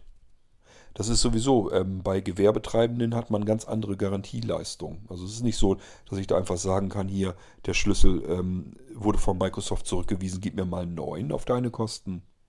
Das funktioniert nicht. Das müssen wir jetzt vom Blinzeln tragen. Ist aber auch kein Problem. Ähm, für sowas haben wir ja immer eine Kapitaldecke. Dass wenn mal irgendwas ist, auch das kann ja auch mal sein, dass ihr Nano für 2.000, 3.000 Euro bei Blinzeln kauft und der geht nach einem halben Jahr kaputt. Den müssen wir natürlich ersetzen können irgendwie. Da brauchen wir ein bisschen Geld. Wir können nicht immer auf äh, unser Blinzeln-Konto so halten, dass wir irgendwie sagen, Hauptsache sind 50 Euro drauf. Das bringt uns gar nichts. Somit können wir auch natürlich diese Schlüssel neu kaufen und die euch dann eben schnell mal austauschen. Zum Glück waren es ja nun auch jetzt nicht so viele. Aber ist schon scheiße und ist auch natürlich peinlich, dass sowas überhaupt möglich ist. Aber ich kann es nicht ändern. Ich kann es noch nicht mal garantieren, dass mir das nie wieder passiert. Ich habe es bei diesem Mal auch nicht damit gerechnet. Und das kann kein anderer Händler. Ich habe auch extra in die Anleitung mit reingeschrieben, ähm, die habe ich relativ allgemein gehalten, weil kann anderen Händlern eben auch passieren. Habe ich gleich gesagt, vermutlich ist dein Händler genauso unschuldig wie du. Mach ihm keine Vorhaltungen, sondern sag ihm, was passiert ist. Wenn es ein netter, ein guter, ein seriöser, ein ordentlicher Händler ist, wird er anstandslos dir einen neuen Schlüssel kaufen. Das haben wir gemacht und ich gehe davon aus, das würde jeder andere ähm, normale, vernünftige, seriöse Händler auch machen. Natürlich nicht die, die auf das schnelle Geld aus sind, die machen das nicht. Aber ein normaler Händler, der seine Kunden, seine Anwender halten will und für die auch da sein will, der wird nicht mal mit der Wimper zucken und sagen, natürlich bekommst du selbstverständlich einen neuen Schlüssel von mir. Entschuldige bitte, dass du jetzt diese Unannehmlichkeiten hattest. Wobei ich finde, so, unan, so solche Unannehmlichkeiten, ja, man hat natürlich erstmal Angst, das aber auch alles jetzt von der, vom Arbeits- und Zeitaufwand, das ist eine Aktion, ähm, da braucht man im Prinzip zwei Minuten für ich sage ja, Meldung wegklicken, leeres Dokument, Datei, Konto, Produktkey ändern, SDRGV den neuen Schlüssel rein, Produktkey aktivieren. Äh, wenn man das alles der Reihenfolge nach macht, also das dauert keine zwei Minuten. Ja, so, das ist passiert. Und ich dachte, ich mache mal eine Folge dazu. Weil, wie gesagt, das kann passieren. Und wenn man das damit nicht rechnet und davon keine Ahnung hat, dann macht einem das Angst. Dann ist diese Meldung vorweg, dass man eventuell gefälschte Software hat und da jetzt ähm, Schadcode eindringen könnte, weil da eben ähm, Bedrohungen reinkommen könnten. Ähm, kauf mal eben für knapp 600 Euro einen Originalschlüssel bei Microsoft. Äh, das ist eine Meldung, die ist schon happig. Die kann einem schon ein bisschen Angst machen. Da kann einem Angst machen, dass man gefälschte Software plötzlich hat. Da will man eigentlich nichts mit zu tun haben. Eigentlich sagt man sich, ähm, die haben die Software gemacht. Natürlich bekommen die da ihr Geld für. Alles ist in Ordnung. Ich will die auch benutzen. Freue mich, dass es Firmen gibt, die solche Software programmieren, mit der ich hier das tun kann, was ich tun will. Alles super. Und jetzt auf einmal wird mir gesagt, ich habe hier gefälschte Software. Und darunter steht dann auch noch ein Absatz, da kommen jetzt Schadcode und Bedrohungen in mein System rein. Jetzt ist mein ganzer PC versaut und da sind Bedrohungen drin, die vielleicht sogar meine Dateien, die ich wertvoll und mühsam zusammengearbeitet habe, könnten die jetzt eventuell sogar kaputt machen.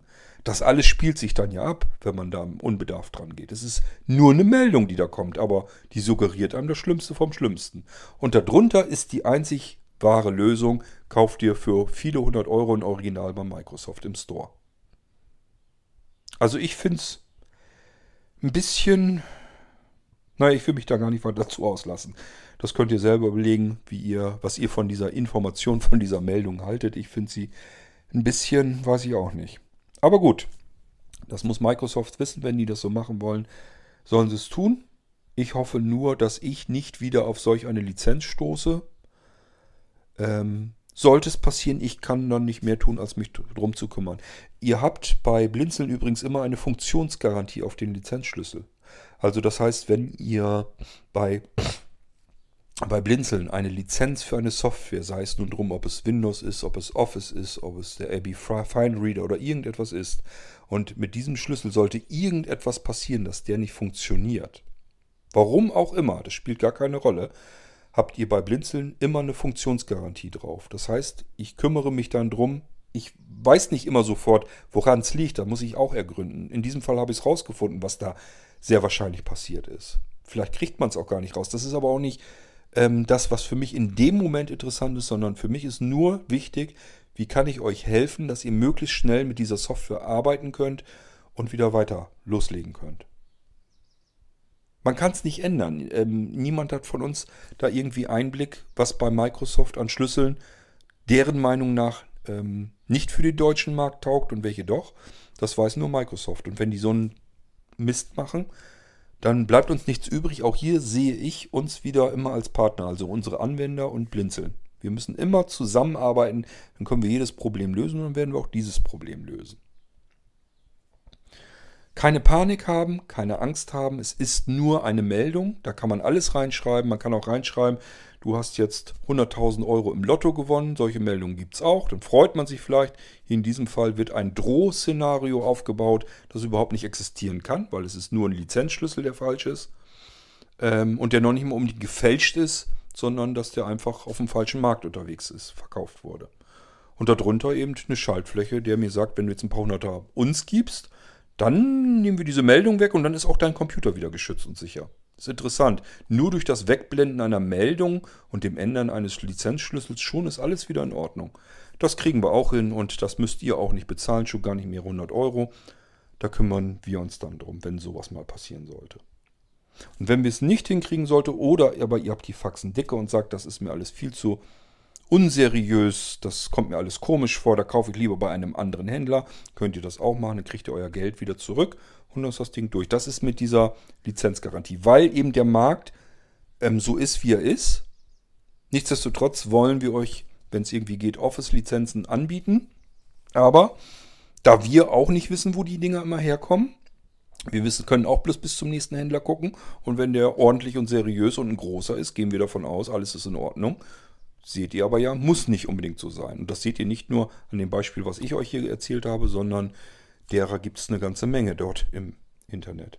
Wenn man so, eine, so einen Lizenzschlüssel für 5 Euro kaufen kann, ohne Witz, die gibt es, ähm, dann kann ich davon ausgehen, dass das nicht in Ordnung ist, dass da irgendwas mit faul ist. Wenn der Schlüssel aber relativ normalen Preis kostet, normalen Einkaufspreis, dann muss ich erstmal als Händler davon ausgehen, dass das alles so seine Richtigkeit hat. Insbesondere dann, wenn das nicht irgendein komischer Händler aus wer weiß was für einem seltsamen Land ist, der noch nicht mal die deutsche Sprache spricht und schreibt, sondern irgendwo, keine Ahnung, aus Afghanistan oder sonst irgendwo herkommt oder Russland. Da muss ich mit rechnen vielleicht nochmal eher, dass da irgendwas nicht mehr in Ordnung ist. Da kann man einen Bogen drum machen. Alles andere wird schwierig. Das Einzige, was wir tun können, weil Microsoft uns nicht die Möglichkeit gibt, das anders zu überprüfen vorher, ist, wenn mal was passieren sollte, dass wir euch versichern können, wir sind auf alle Fälle auf eurer Seite und kümmern uns dann darum. Gut, das war das, was ich euch ähm, erzählen wollte. Ich denke mal, das hier wird wohl eine S-Folge wie Sicherheit sein.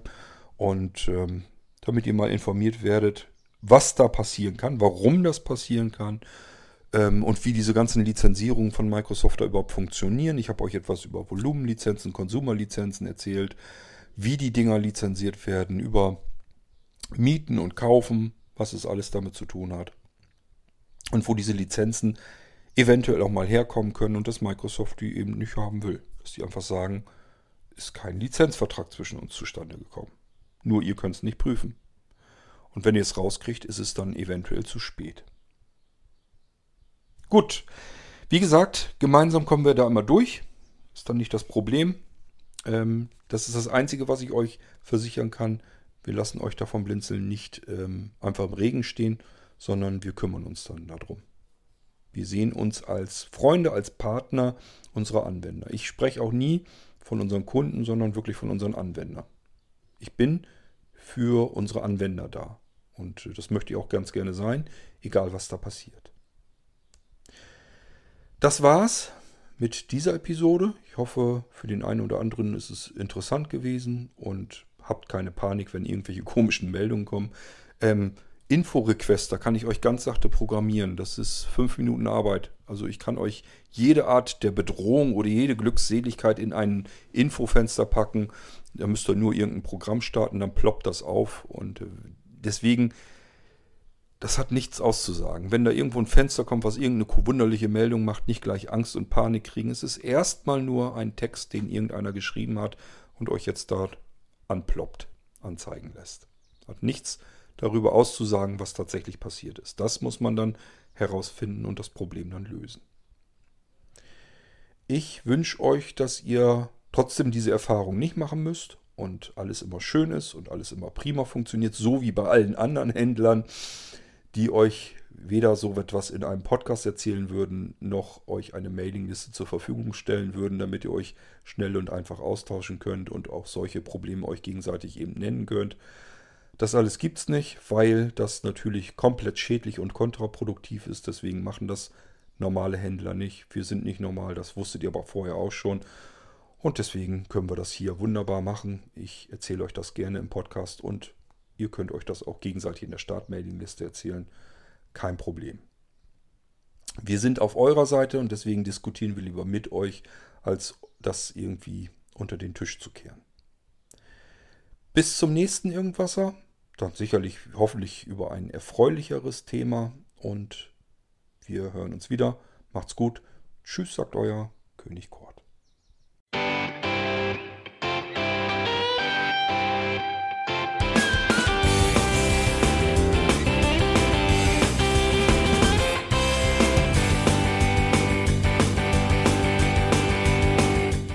Das war Irgendwasser von Blinzeln. Wenn du uns kontaktieren möchtest, dann kannst du das gerne tun per E-Mail an podcast.blinzeln.org oder über unser Kontaktformular www.blinzeln.org. Blinzeln schreibt man in unserem Fall immer mit einem D in der Mitte. Wenn du möchtest, kannst du uns sehr gerne auch einen Audiobeitrag auf unseren Podcast Anrufbeantworter sprechen. Der hat in Deutschland die Telefonnummer 05165 439 461. Und wenn du uns aus dem Ausland anrufen möchtest, dann ersetze einfach die erste 0 gegen die 0049 für Deutschland. Wir bedanken uns für dein Interesse und freuen uns schon darauf, wenn du auch beim nächsten Mal wieder mit dabei bist.